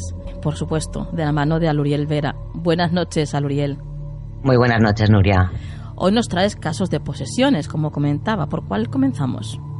Comenzamos con un caso muy conocido y peliagudo por los atroces crímenes que se realizaron por la historia de este sujeto, David Berkowitz. Bueno, pues vamos a comenzar. Cuéntanos eh, cómo comienza todo este caso de posesión o de supuesta posesión. Mm, perfecto, Nuria. La vida de David Berkowitz, apodado el hijo de Sam o el asesino del calibre 44, se caracteriza por haber tenido una infancia tormentosa y de muchos altibajos emocionales. Nació en Brooklyn, en Nueva York, el 1 de junio de 1953 y fue un hijo mm, no deseado de Betty Brother. Fue dado en adopción a Nat y Per Berkowitz y David poco a poco se convirtió en un niño tímido, de baja autoestima y desde luego fue condenado a dejar los estudios, porque no lo querían en ninguna escuela ni universidad. Sufría fuertes depresiones con arrebatos de ira y violencia desmesurada, alternados con sentimientos de superioridad y unos ataques de violencia brutales, los cuales trajeron muchos problemas a sus más allegados. Al hacerse adolescente no tenía suerte con las chicas, era una persona regordeta, le gustaba mucho la comida basura, superaba los 100 kilos, lo que le hizo aislarse y tener un gran complejo. Cuando creció conseguía los trabajos que podía, lo que encontraba. No llevaba una buena vida. Después del trabajo, el resto del día lo pasaba en su apartamento, donde no había casi muebles. Tenía una manta por cortina, clavada con dos clavos, y una tele, a la que era adicto, a películas de terror, al igual que era adicto a las revistas pornográficas. A David le gustaba imaginar que era guapo, delgado y que tenía las mujeres que quería. Y soñaba con ser una de esas personas que perseguía a la policía, aquellos delincuentes guapos y escurridizos famosos. David estaba complejado, ninguna mujer se fijaba en él por su aspecto. Más tarde averiguó que su madre biológica le había dado en adopción y esto fue la gota que colmó el vaso, claro. Claro. Y en, y en 1967, solo con 14 años, su madre adoptiva murió y esto fue lo peor que le pudo pasar. Se sentía muy solo y poco a poco empezó a salir su doble personalidad. Una de las explicaciones que se le ha dado a la personalidad psicópata de David Berkowitz fue su frustración amorosa hacia el sexo femenino. Bueno, parece que es un punto en común, ¿no? En estos supuestos casos de posesiones, el que tengan estos individuos, pues, una infancia dura e incomprendida. Claro, Nuria, eh, más de un caso de posesión parece un psico-killer, un asesino en serie. Mm, sí, sí. Pero claro, vamos a contar lo que este personaje hizo y que cada oyente mm, saque su propia conclusión, evidentemente. Desde luego hablamos de un hombre pues inestable y frustrado por las mujeres. ¿Y, y qué fue lo que, lo que ocurrió? Todo comienza en Nochebuena de 1985. David coge su machete y sale por la noche en busca de víctimas. Camina por las calles menos transitadas y oscuras buscando parejas, aquellas que están en los coches en un lugar apartado, porque David no soportaba el amor de verdad. Él solo quería sexo. Y se veía una pareja amándose, tenía que matarla. David era novato en el arte de matar. Vio una pareja y por suerte pudieron escapar. Al no acabar lo que quería, siguió buscando víctimas. Por desgracia, se tropezó con una chica de 15 años, le asestó seis cuchillazos que la dejaron mal herida. Repleto de sangre y contento por lo que había hecho, se dirigió a su apartamento y lo celebró comiendo toda clase de comida a la que hemos comentado que era adicto. David estaba contento de lo que había hecho, pero resultaba sucio, lo del cuchillo y la sangre, Sí. Mm, y decidió perfeccionar su manera de asesinar. De esta forma empezó a buscar en catálogos de armas y se decidió por una Charters and Special Bulldog del calibre 44. O sea que probó el matar, le gustó, pues, bueno, pues incluso quería mejorar y buscar una mejor manera y más limpia, sobre todo, ¿no? Para hacerlo. Desde luego que sí, Nuria, y buscó nuevas víctimas, especialmente parejas. Lo que él no podía tener, no podían tenerlo los demás. Tenía una frustración enorme por no ser amado por las mujeres, y desde luego no le importaba lo más mínimo matar luego a sus parejas, a los hombres. Le daba igual, tenía que matar esa unión que él nunca pudo tener. Y con solo 23 años, la noche del 29 de julio de 1976, en el barrio del Bronx, Donna Lauria y su amiga Jody Valenti, ambas no sumaban ni tan siquiera 20 años, estaban hablando en el interior del coche de Jody cuando se acercó David, metió la mano en una bolsa de, ma- de papel marrón, sacó su revólver y sin mediar palabra comenzó a disparar. Disparó cinco veces, matando a las dos jóvenes.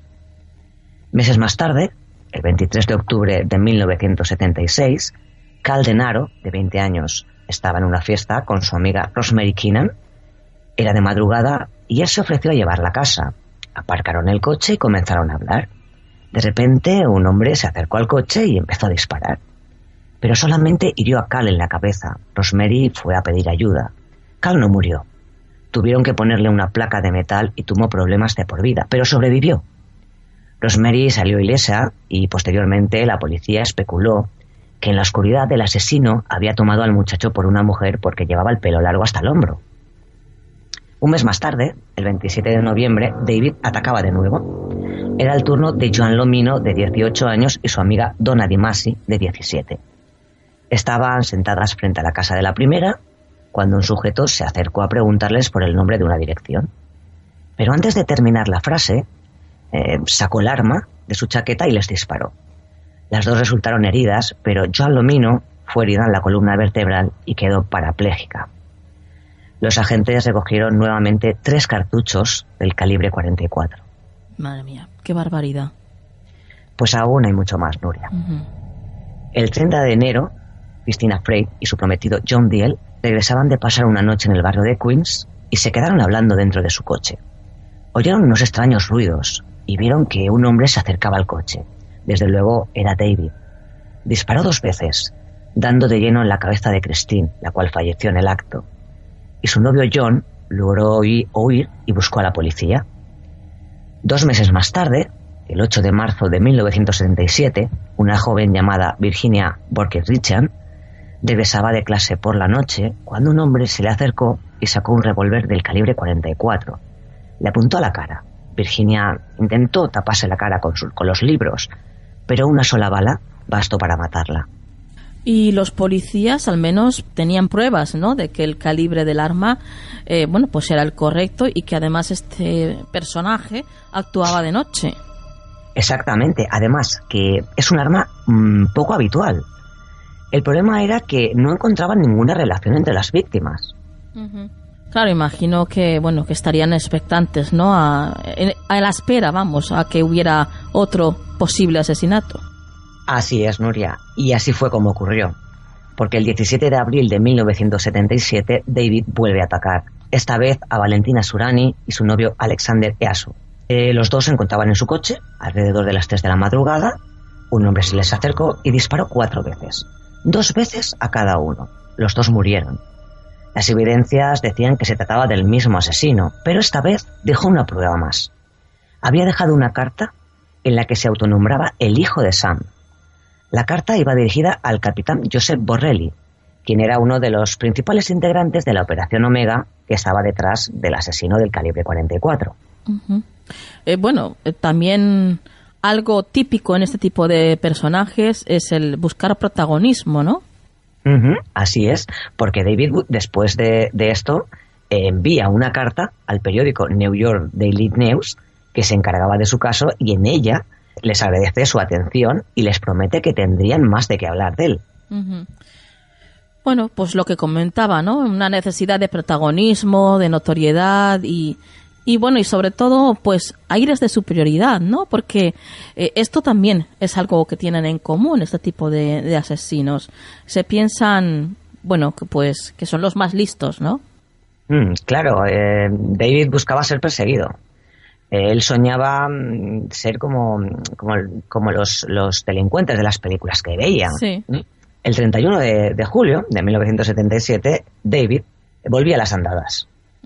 Una joven llamada Stacy Boscovic y su novio Bobby Violante regresaban de ver una película y detuvieron el coche cerca de un parque. En ese momento, un hombre se les acercó y les disparó.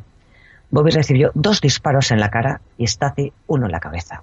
Horas después, Stacy murió y Bobby perdió el ojo izquierdo. Este fue el último ataque del hijo de Sam, ya que un testigo logró identificarlo cuando huía del escenario del crimen. ¿Y qué pasó? Mm, Pues había un centenar de policías buscando a este sujeto.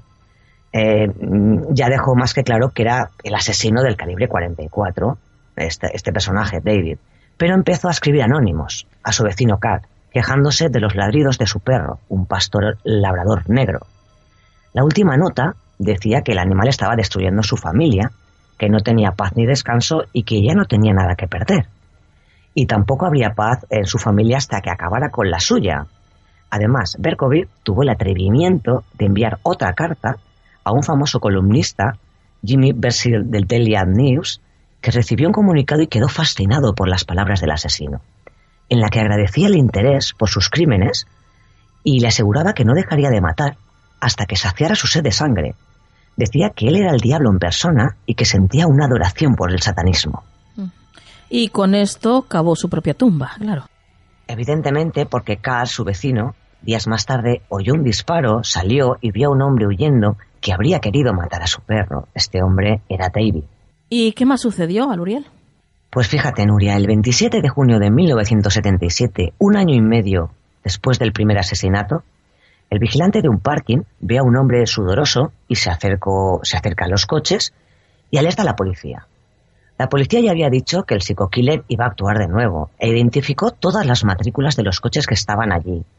David había dejado su coche en un parking cercano, pero para su sorpresa la policía ya iba detrás de él. Además, una multa por estacionamiento indebido llevó a la policía a identificarlo.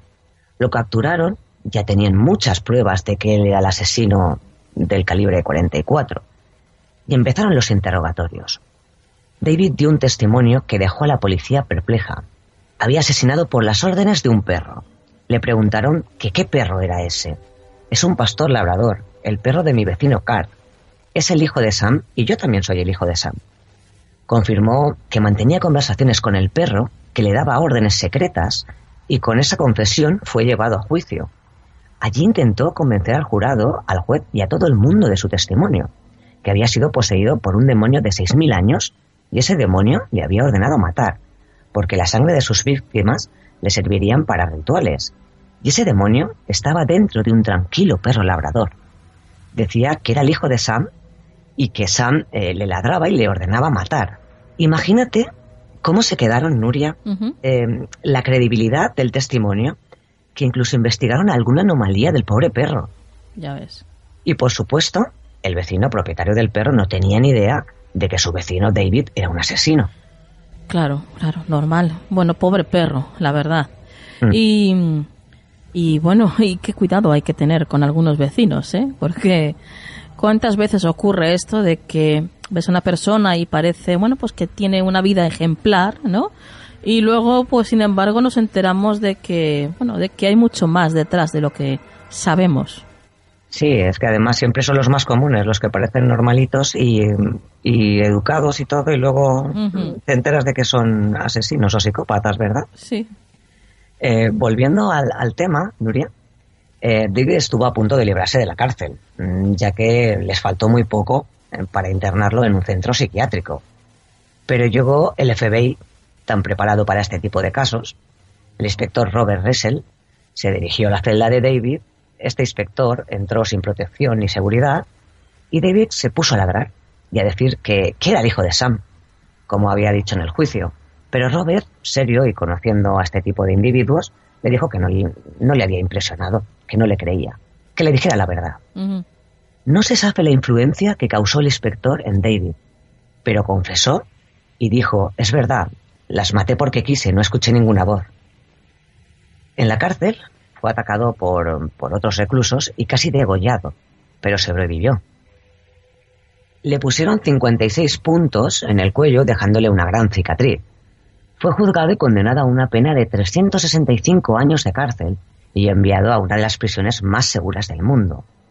Cuando ya estaba en la cárcel, amoldado a la vida de la misma, en numerosas conversaciones que tuvo tanto con compañeros de celda como con periodistas que le hacían entrevistas, afirmó haber sido un seguidor acérrimo de Charles Manson y además aseguró que él no actuó solo y que fueron varias las personas que le ayudaron a matar, aquellas y aquellos pobres muchachos. De acuerdo a sus propias declaraciones, en una fiesta conoció a unos sujetos que le introdujeron al culto satánico, porque a él le encantaban estos cultos, la brujería y el ocultismo.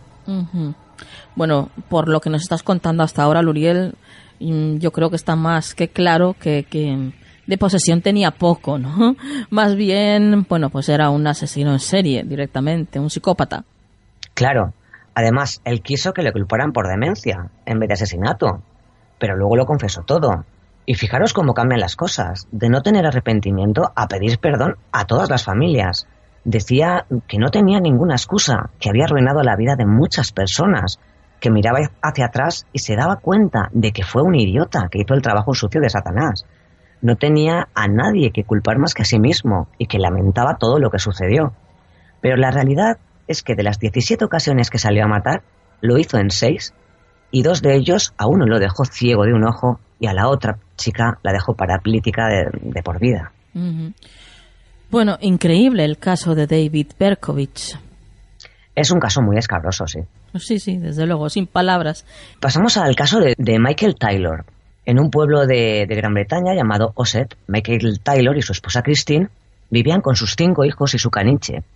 Según sus vecinos, eran una familia feliz y a Michael lo describían como un padre amable y un buen marido, a pesar de que a veces pues, era propenso a episodios de, leves de depresión mm, debido a una grave lesión de espalda que le había dejado un dolor crónico de por vida y la incapacidad de, de, no, de no, poder encontrar un trabajo a largo plazo. Sí.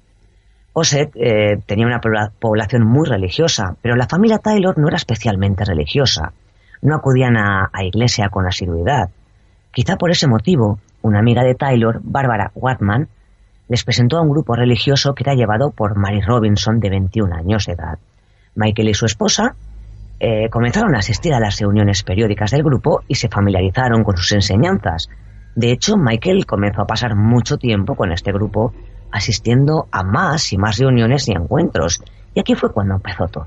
En 1974, en una reunión, Christine Taylor acusó a su marido y a Robinson de tener una aventura. Michael pasaba muchas horas con ella y la mujer de Michael creía que él era infiel. Desde luego, Michael lo negó todo, pero acto seguido comenzó a gritar obscenidades y a actuar de una forma que, que muy diferente y fuera de lugar a la que no estaban acostumbrados de él y durante los próximos 12 días Michael continuaba asistiendo a las reuniones, pero no era el Michael de siempre. O sea que desde que entra, ingresa en el grupo este, el carácter de Michael y su personalidad, pues eh, cambia y además cambia de una manera negativa. Efectivamente, Nuria, la relación que tenía con su familia cambió. Michael tenía comportamientos extraños, inusuales en él, mala actitud y sobre todo una gran obsesión por Robinson. Cuando su esposa le culpó de infidelidad, Michael Taylor se volvió furioso, arremetiendo contra Robinson verbal y físicamente. Tanto es así eh, que varios practicantes tuvieron que contenerlo físicamente antes de que hiciera daño a alguien. Mm, Michael había cambiado.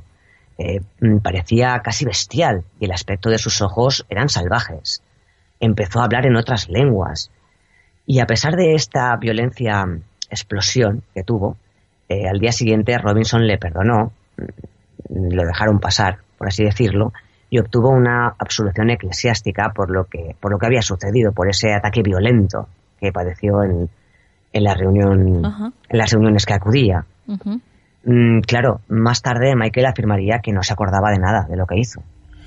Bueno, parece tal y como lo cuentas, a Luriel, que tenía los síntomas, ¿no? De todo un poseso. Claro, Esa exactamente. agresividad así tan explosiva y de repente parece desde luego que, que bueno, que, que sí, que podía ser una posesión. Claro, eh, y además tanto es así que el sacerdote llegó a la conclusión de que había que practicarle un exorcismo a Michael.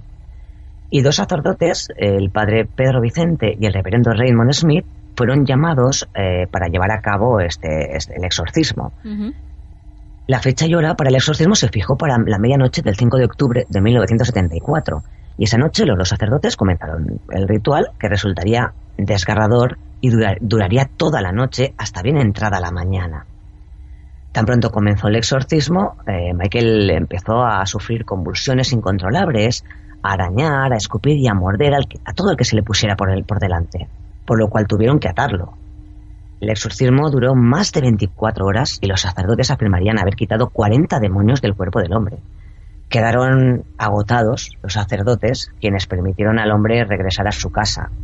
Sin embargo, advirtieron que aunque había expulsado 40 espíritus del cuerpo de Michael, faltaban aún unos pocos, tres en concreto. Locura, asesinato y violencia estaban dentro de Michael. Pero la historia todavía no acaba aquí, Nuria. Dos horas después del exorcismo, Michael llega a su casa y asesinó brutalmente a su esposa de una manera increíblemente salvaje, Wow. estrangulándola hasta la muerte con sus propias manos, y la cara que tenía su esposa eh, desencajada fue toda una exhibición espantosa de la violencia de, de Michael. Acto seguido fue a por Paul, el perro de la familia, matándolo también. Bueno, qué barbaridad. Fue espantoso, Noria. Cuando Michael salió de su casa, se dirigió a la calle, desnudo, cubierto de sangre, caminando sin rumbo y gritando que era la sangre de Satán. Él lo repetía una y otra vez. Justamente un coche patrulla que pasaba por allí lo encontró y poco después mm, se encontrarían los cuerpos ensangrentados de Christine Taylor y su perro. Este caso, en una ciudad tan tranquila y pacífica, pues creó un caos en los medios y un gran interés mm, increíble para el juicio, claro. Claro. ¿Y, ¿Y qué pasó en el juicio? Absolutamente nada, Nuria. Michael no recordaba nada de lo que hizo. Se culpó al grupo religioso de ser una secta fanática, influyendo negativamente a Michael, lo que agravó también los problemas mentales que ya había tenido, la falta de sueño y el agotamiento, llevándolo a la locura y al asesinato. En el juicio fue encontrado absuelto por demencia. Bueno, qué, qué casos, la verdad. Eh, sea como fuere, claro, nunca se sabe si es un caso de posesión o es una enfermedad psicológica o simplemente es alguien malo, o sea, directamente. Claro, eh, mira, Nuria, muchos casos de los que he buscado y los que parecen acercarse más a un caso de posesión demoníaca tienen como base lo que acabas de decir, una personalidad, eh, trastornos de personalidad, una infancia truncada, no se sabe, la mente es muy, muy, muy complicada. Desde luego. Y bueno, y pasamos al, al último caso que nos traes esta noche, Luriel. Hmm. El caso de George Lukins es uno de los casos más antiguos de posesión. En 1788, George Lukins, de 44 años, era sastre en Bristol, Inglaterra, pero también se ganaba la vida en la calle como actor en Navidad, como ventríloco y mimo. Para sus vecinos era un hombre de buen carácter, que tuvo una infancia feliz y que asistía constantemente a la iglesia. Un dato importante es que a partir de 1769 George sufría unos ataques alarmantes que lo más probable es que fuera epilepsia. Una noche Lukins, mientras estaba actuando en un desfile de- eh, en Navidad, cayó al suelo, eh, desorientado y exhausto, y al despertarse dijo que había sido víctima de algo sobrenatural. A partir de esa noche, Luke empezó a experimentar unas convulsiones tan fuertes que le dejaban sin habla, y cuando lo hacía, hablaba consigo mismo en diferentes voces y lenguas desconocidas para él. Realizaba sonidos extraños de animales, ladraba como un perro y se comportaba de una manera violenta. Evidentemente, los que conocían a Lukins empezaron a preocuparse. Claro, claro. Y, y, además es que estos síntomas, nada normales, claro, te hacían, hacían ya sospechar que algo pasaba, ¿no? Sí, eh, claro. Pero dado el historial de ataques de supuesta epilepsia que sufría, pues fue ingresado en un hospital bajo la supervisión y el cuidado del doctor Smith, un eminente cirujano de, de Wrington. También lo supervisaba el doctor James y un médico de Bristol. Después de examinarlo, lo diagnosticaron como un enfermo afligido, atormentado e incurable y con un trastorno hipocondríaco. Allí estuvo durante 20 semanas. Pero Lukins seguía con sus ataques violentos y sus cuidadores tenían cada vez más claro que, esos arranques violentos y dolencias posteriores se debían a algo de naturaleza demoníaca. Sarah Barber conocía a Lukins porque su marido era del mismo pueblo. Sarah habló con el reverendo Joffer Brock, que era anglicano, y le pidió ayuda, por lo que la iglesia se hizo cargo de él, apartándolo y enviándolo a un supuesto templo en Georgia. Bueno, y, ya para finalizar, ¿cómo termina este, este caso, Anuriel? Fueron siete, Nuria, los sacerdotes que llegaron eh, desde el pueblo cercano de Jayton para ver lo que le ocurría a Lukins. ¿Por qué siete? Porque supuestamente Lukins tenía siete demonios dentro del cuerpo y necesitaban siete sacerdotes. Muchos testigos fueron capaces de, ver la terrible transformación que George sufrió y afirmaban que, que este hombre era capaz de comportarse violentamente, cosa que no era habitual en él. Desarrolló una cierta sensibilidad a los lugares santos, al igual que todo lo relacionado con, temas de religión. Pero sobre todo tenía una capacidad de ejecutar unas habilidades fuera de lo común, como por ejemplo la de recitar oraciones o himnos como el Te Deum al revés, que ahora escucharemos un pequeño trozo. Muy bien, pues vamos a escucharlo.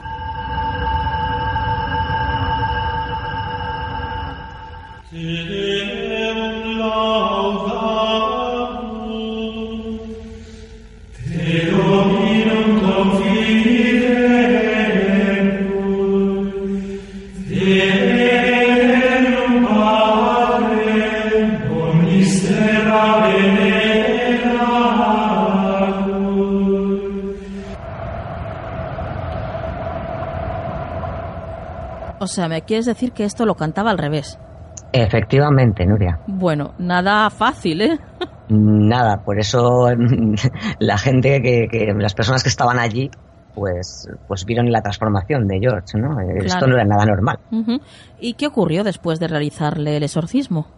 Eh, pues mira, Nuria, el sábado 31 de mayo de 1788 pasaron varios días practicando el exorcismo y cuando terminó la ceremonia, los sacerdotes afirmaron que el hombre se había librado de los demonios que lo poseían. En cuanto a lo que fue de George Lucas, la historia es un poco confusa y hay varias versiones. Una que afirma que Lukins vivió una vida piadosa sin volver a tener convulsiones ni ataques y también se dice que se convirtió en un miembro respetado de la sociedad eh, eh, y también se especula que la muerte de George Lukins la hicieron pública en el diario de Bristol en febrero de 1805. El artículo decía que durante algún tiempo antes de su muerte, Lukins había estado mendigando y había conseguido algo de dinero por la venta de pequeños libros, y que murió solo. Pero no se sabe a ciencia cierta lo que fue de Lukins después del exorcismo. No hay datos que corroboren que alguna de las circunstancias que hemos contado sea cierta o no. Bueno, lo que está claro es que se formaría un gran revuelo ¿no? en la sociedad inglesa. Claro, efectivamente, pero para muchas personas la posesión de George no era de las no eran más que simples historias incrementadas por la epilepsia y que poco a poco eh, la mareja se iba haciendo más grande hasta llegar a la iglesia. Muchos no creyeron en tal posesión, como el doctor eh, Samuel Norman, que afirmaba que la posesión era falsa. Por otra parte, la Iglesia mm, confirmaba la posesión y la liberación de los demonios tras los exorcismos. Lo dicho, eh, muy polémico este asunto de las posesiones, muy difícil de saber qué es la verdad, y eh, si hay posesión, si no la hay. Obviamente cada uno pues tirará para para su para sus creencias, ¿no? Claro. O para sus conocimientos, claro. Pero, pero bueno, son cosas y casos que pasan y que desde luego nosotros os traemos aquí, queridos misteriosos, para, para que tengáis información sobre todo esto. A Luriel, muchas gracias como siempre por estar una noche más con nosotros y danos alguna forma de contacto para todo aquel que quiera pues seguirte. Eh, bueno, pues eh, em, si quieren ponerse en contacto conmigo pueden enviar un mail a Canal del Misterio o buscarme en Facebook eh, por Aluriel Vera y yo estaría encantada de poder ayudar en lo que buenamente pueda. Muy bien, pues buenas noches, Aruriel. Muchísimas gracias, Nuria, y dulces lunas. Dulces lunas.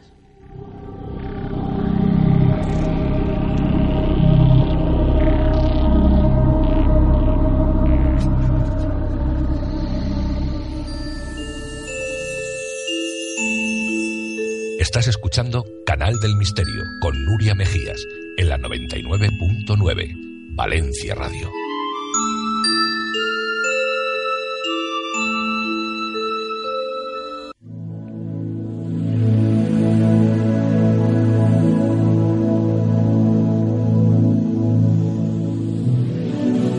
El consejo de la semana en Canal del Misterio.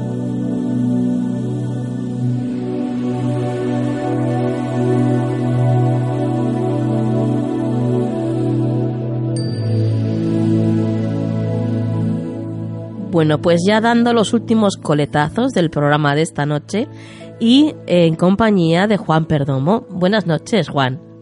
Muy buenas noches, Nuria Mejías, y buenas noches a todos los amigos. Encantado de estar aquí una noche más. Un placer como siempre. Bueno, el placer es nuestro, Juan. Oye, ¿qué te ha parecido el libro de las psicofonías de Pedro Morós? Pues me ha parecido muy, muy interesante y además sé que, bueno, todos lo sabemos, que es un hombre que trabaja con mucha formalidad, con lo cual todo el material que te pone en las manos sabes que viene de, de una fuente fiable. Y, y, hombre, me ha, me ha impactado bastante porque es un tema que a mí particularmente siempre me ha, me ha tocado mucho la fibra, ¿no? Sí, hay mucha gente que le, que le toca de una manera especial, ¿no? Eh, le da, Sí. no sé, como de las cosas que más miedo da. Exacto, porque además es como algo que identificas como, como diría yo, identificas como que realmente eh, tiene una base y son sonidos como muy particulares, es decir, no se parecen a nada. Sí. Entonces yo creo que eso impacta mucho más porque te das cuenta de que, sobre todo lo dicho cuando lo trae alguien como, como Pedro Amorós, que te das cuenta de que surge de algo que no se sabe quizás bien de lo que es o de dónde es, pero mm, que es muy trascendente. Sí, A mí sí. me, me remueve mucho, ¿eh? el tema psicofonías me remueve muchísimo.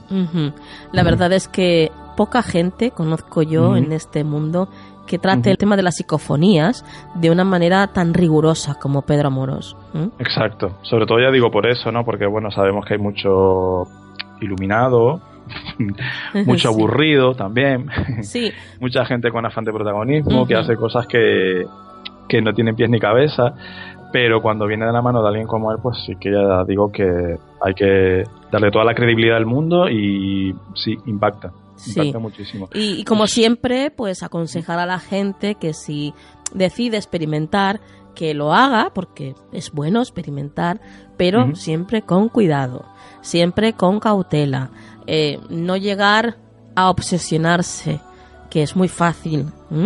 Entonces, siempre con estas cosas hay que tener ese cuidado. ¿eh? Sí, yo siempre recuerdo una frase tuya que decías que, bueno, igual que yo no me metería a manipular un generador eléctrico porque no tengo conocimientos y me puedo quedar ahí achicharrada, Claro, pues tampoco es bueno meterse en, según- en- en este tipo de cosas sin conocimientos porque también puede salir muy perjudicado, ¿verdad? Sobre todo gente que es muy influenciable, gente que sensible o hipersensible a según qué cosas. Hay que tener mucho cuidado con eso y yo creo que es preferible, como tú dices, experimentar está muy bien, ¿no? Pero quizás es preferible disfrutar del trabajo de personas como Pedro Amorós que te lo deja ahí y solamente tú tienes que sacar tus conclusiones o disfrutar de ese trabajo si no estás seguro de tener la estabilidad y la firmeza de para meterte en, en un jardín de esto. Ujú. Yo desde luego no me veo, ¿eh? También te lo digo. Seguro. Juan, tú, tú lo que haces muy bien y por eso estás aquí es el tarot.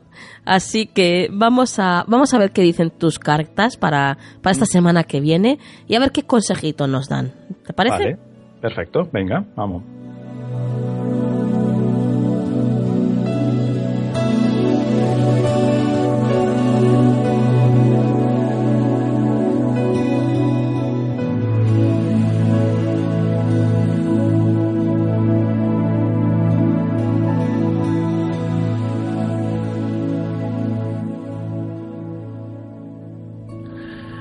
Vale, pues ya la tenemos aquí, amigos, Nuria. Tenemos un arcano menor, del palo de los bastos, tres de bastos. Sí. Y, y esta semana toca expandirse, toca viajar, toca crecer, toca ver nacer cosas, proyectos, toca, eh, yo diría como ver frutos respecto a, sobre todo a nivel profesional, pero también a nivel personal, ver frutos respecto a mm, cosas que hemos ido sembrando recientemente, asociaciones que hayamos tenido recientemente, eh, contactos que hayamos tenido a nivel de trabajo, pues empiezan a dar frutos. Esto se puede traducir en que eh, si estamos esperando una, alguna respuesta en ese sentido, la respuesta sea positiva. Sí. Y también es una carta que alude a nuestra responsabilidad a la hora de echar a caminar cosas, es decir, a envalentonarnos, Nuria, a hacer, Ajá. sí, a, a- perder el miedo, digamos, ¿no? Y a, por eso decía también lo de viaje y lo de expandirse, porque nos va a tocar también a nosotros defender mucho nuestro terreno. Nuestra- entonces, Juan, una carta que, que mm, te invita a, a emprender, ¿no? Efectivamente, una carta de, de emprender, de bien sea por nuestra cuenta o bien sea en colaboración con otras personas, Ajá. o una combinación de las dos, ¿vale? Porque Sí. podemos hacer cosas por nuestra cuenta y al mismo tiempo colaborar con otras personas que también nos ayuden a impulsarnos. E- Efectivamente, la carta se define muy bien con esa palabra, emprender, eh, echar para adelante, hacer, echar a caminar, hacer echar a andar. Y también puede hablarnos de viajes y de reencuentros. Entonces, puede ser viajes que llevemos nosotros a cabo o puede ser viajes que eh, llevan a cabo otras personas para reencontrarse con nosotros. Incluso desde el punto de vista social, así familiar, de amigos, también puede hablar de reconciliaciones, de que vuelva el entendimiento o de la necesidad de que nosotros pongamos en nuestra parte para que ese entendimiento se dé. A veces es un poco una llamada también de atención en ese sentido, ¿no? Que abandonemos nuestra posición así como inamovible y cuadriculada que a veces tenemos porque nos creemos que tenemos la razón y nos, y nos pongamos a escuchar un poquito al otro y a intentar negociar, porque también es una carta de negociación. O sea que esta semana viene movidita. Bueno, bueno. Tenemos mucho trabajo por delante, es una semana de mucha faena, pero seguro que muy satisfactoria y muy enriquecedora. Genial. Seguro que sí. Y más con los consejos que nos das tú todas las semanas, Juan. Hombre, pues también hay que decirlo, ¿por qué no? Claro que sí. Da- nos da ese punto de positividad que, que te hace afrontar la semana con, con más energía, claro que sí. Sí, sí, es así. Bueno, Juan, ya solamente nos queda que, que nos dejes tus, tu forma de contacto. Encantado, claro que sí. Somos Faro Tarot en todas las redes sociales. Nuestro correo electrónico es farotarot.gmail.com y también tenemos un teléfono que es el 605-337291. Son vías de contacto que pueden utilizar pues para plantear dudas, si quieren concertar una cita para una consulta, hacer cualquier tipo de crítica, apuntar lo que quieran, pues ahí estamos, porque de verdad nos encanta que escriban, que nos cuenten y que nos critiquen también, porque crecemos con eso. Claro que sí. Así es. Bueno, Juan, como siempre, un placer tenerte en el programa y, y hasta el próximo. Muchísimas gracias, Nuria, a ti y a todos. Enhorabuena a todos mis compañeros, a Pedro Amorós por ese gran libro y nos escuchamos la semana que viene. Buenas noches.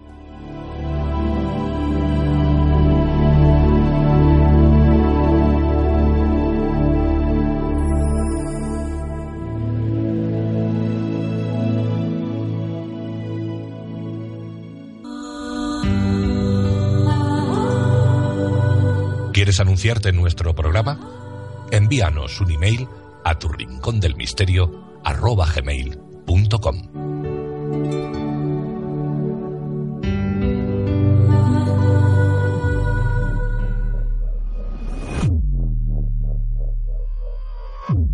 Después de un programa tan intenso como el de esta noche, solamente me queda que daros las gracias a, todos vosotros, queridos misteriosos. Gracias por estar ahí, gracias por cada comentario que hacéis, por estar en nuestro grupo de Facebook, ahí en Canal del Misterio Mystery Channel, comentando con nosotros el programa, como cada jueves. Y gracias también por visitar nuestros sponsors en la web, que eso también nos ayuda mucho. Y por cada me gusta en iVoox y por cada descarga en iTunes. Bueno, gracias por todo, por existir, queridos misteriosos, por ser y estar. Y ahora os dejo con la frase de la semana. Para ser grande, primero tienes que aprender a ser pequeño. La humildad es la base de toda verdadera grandeza. Que la luz esté siempre en vuestras vidas. Buenas noches.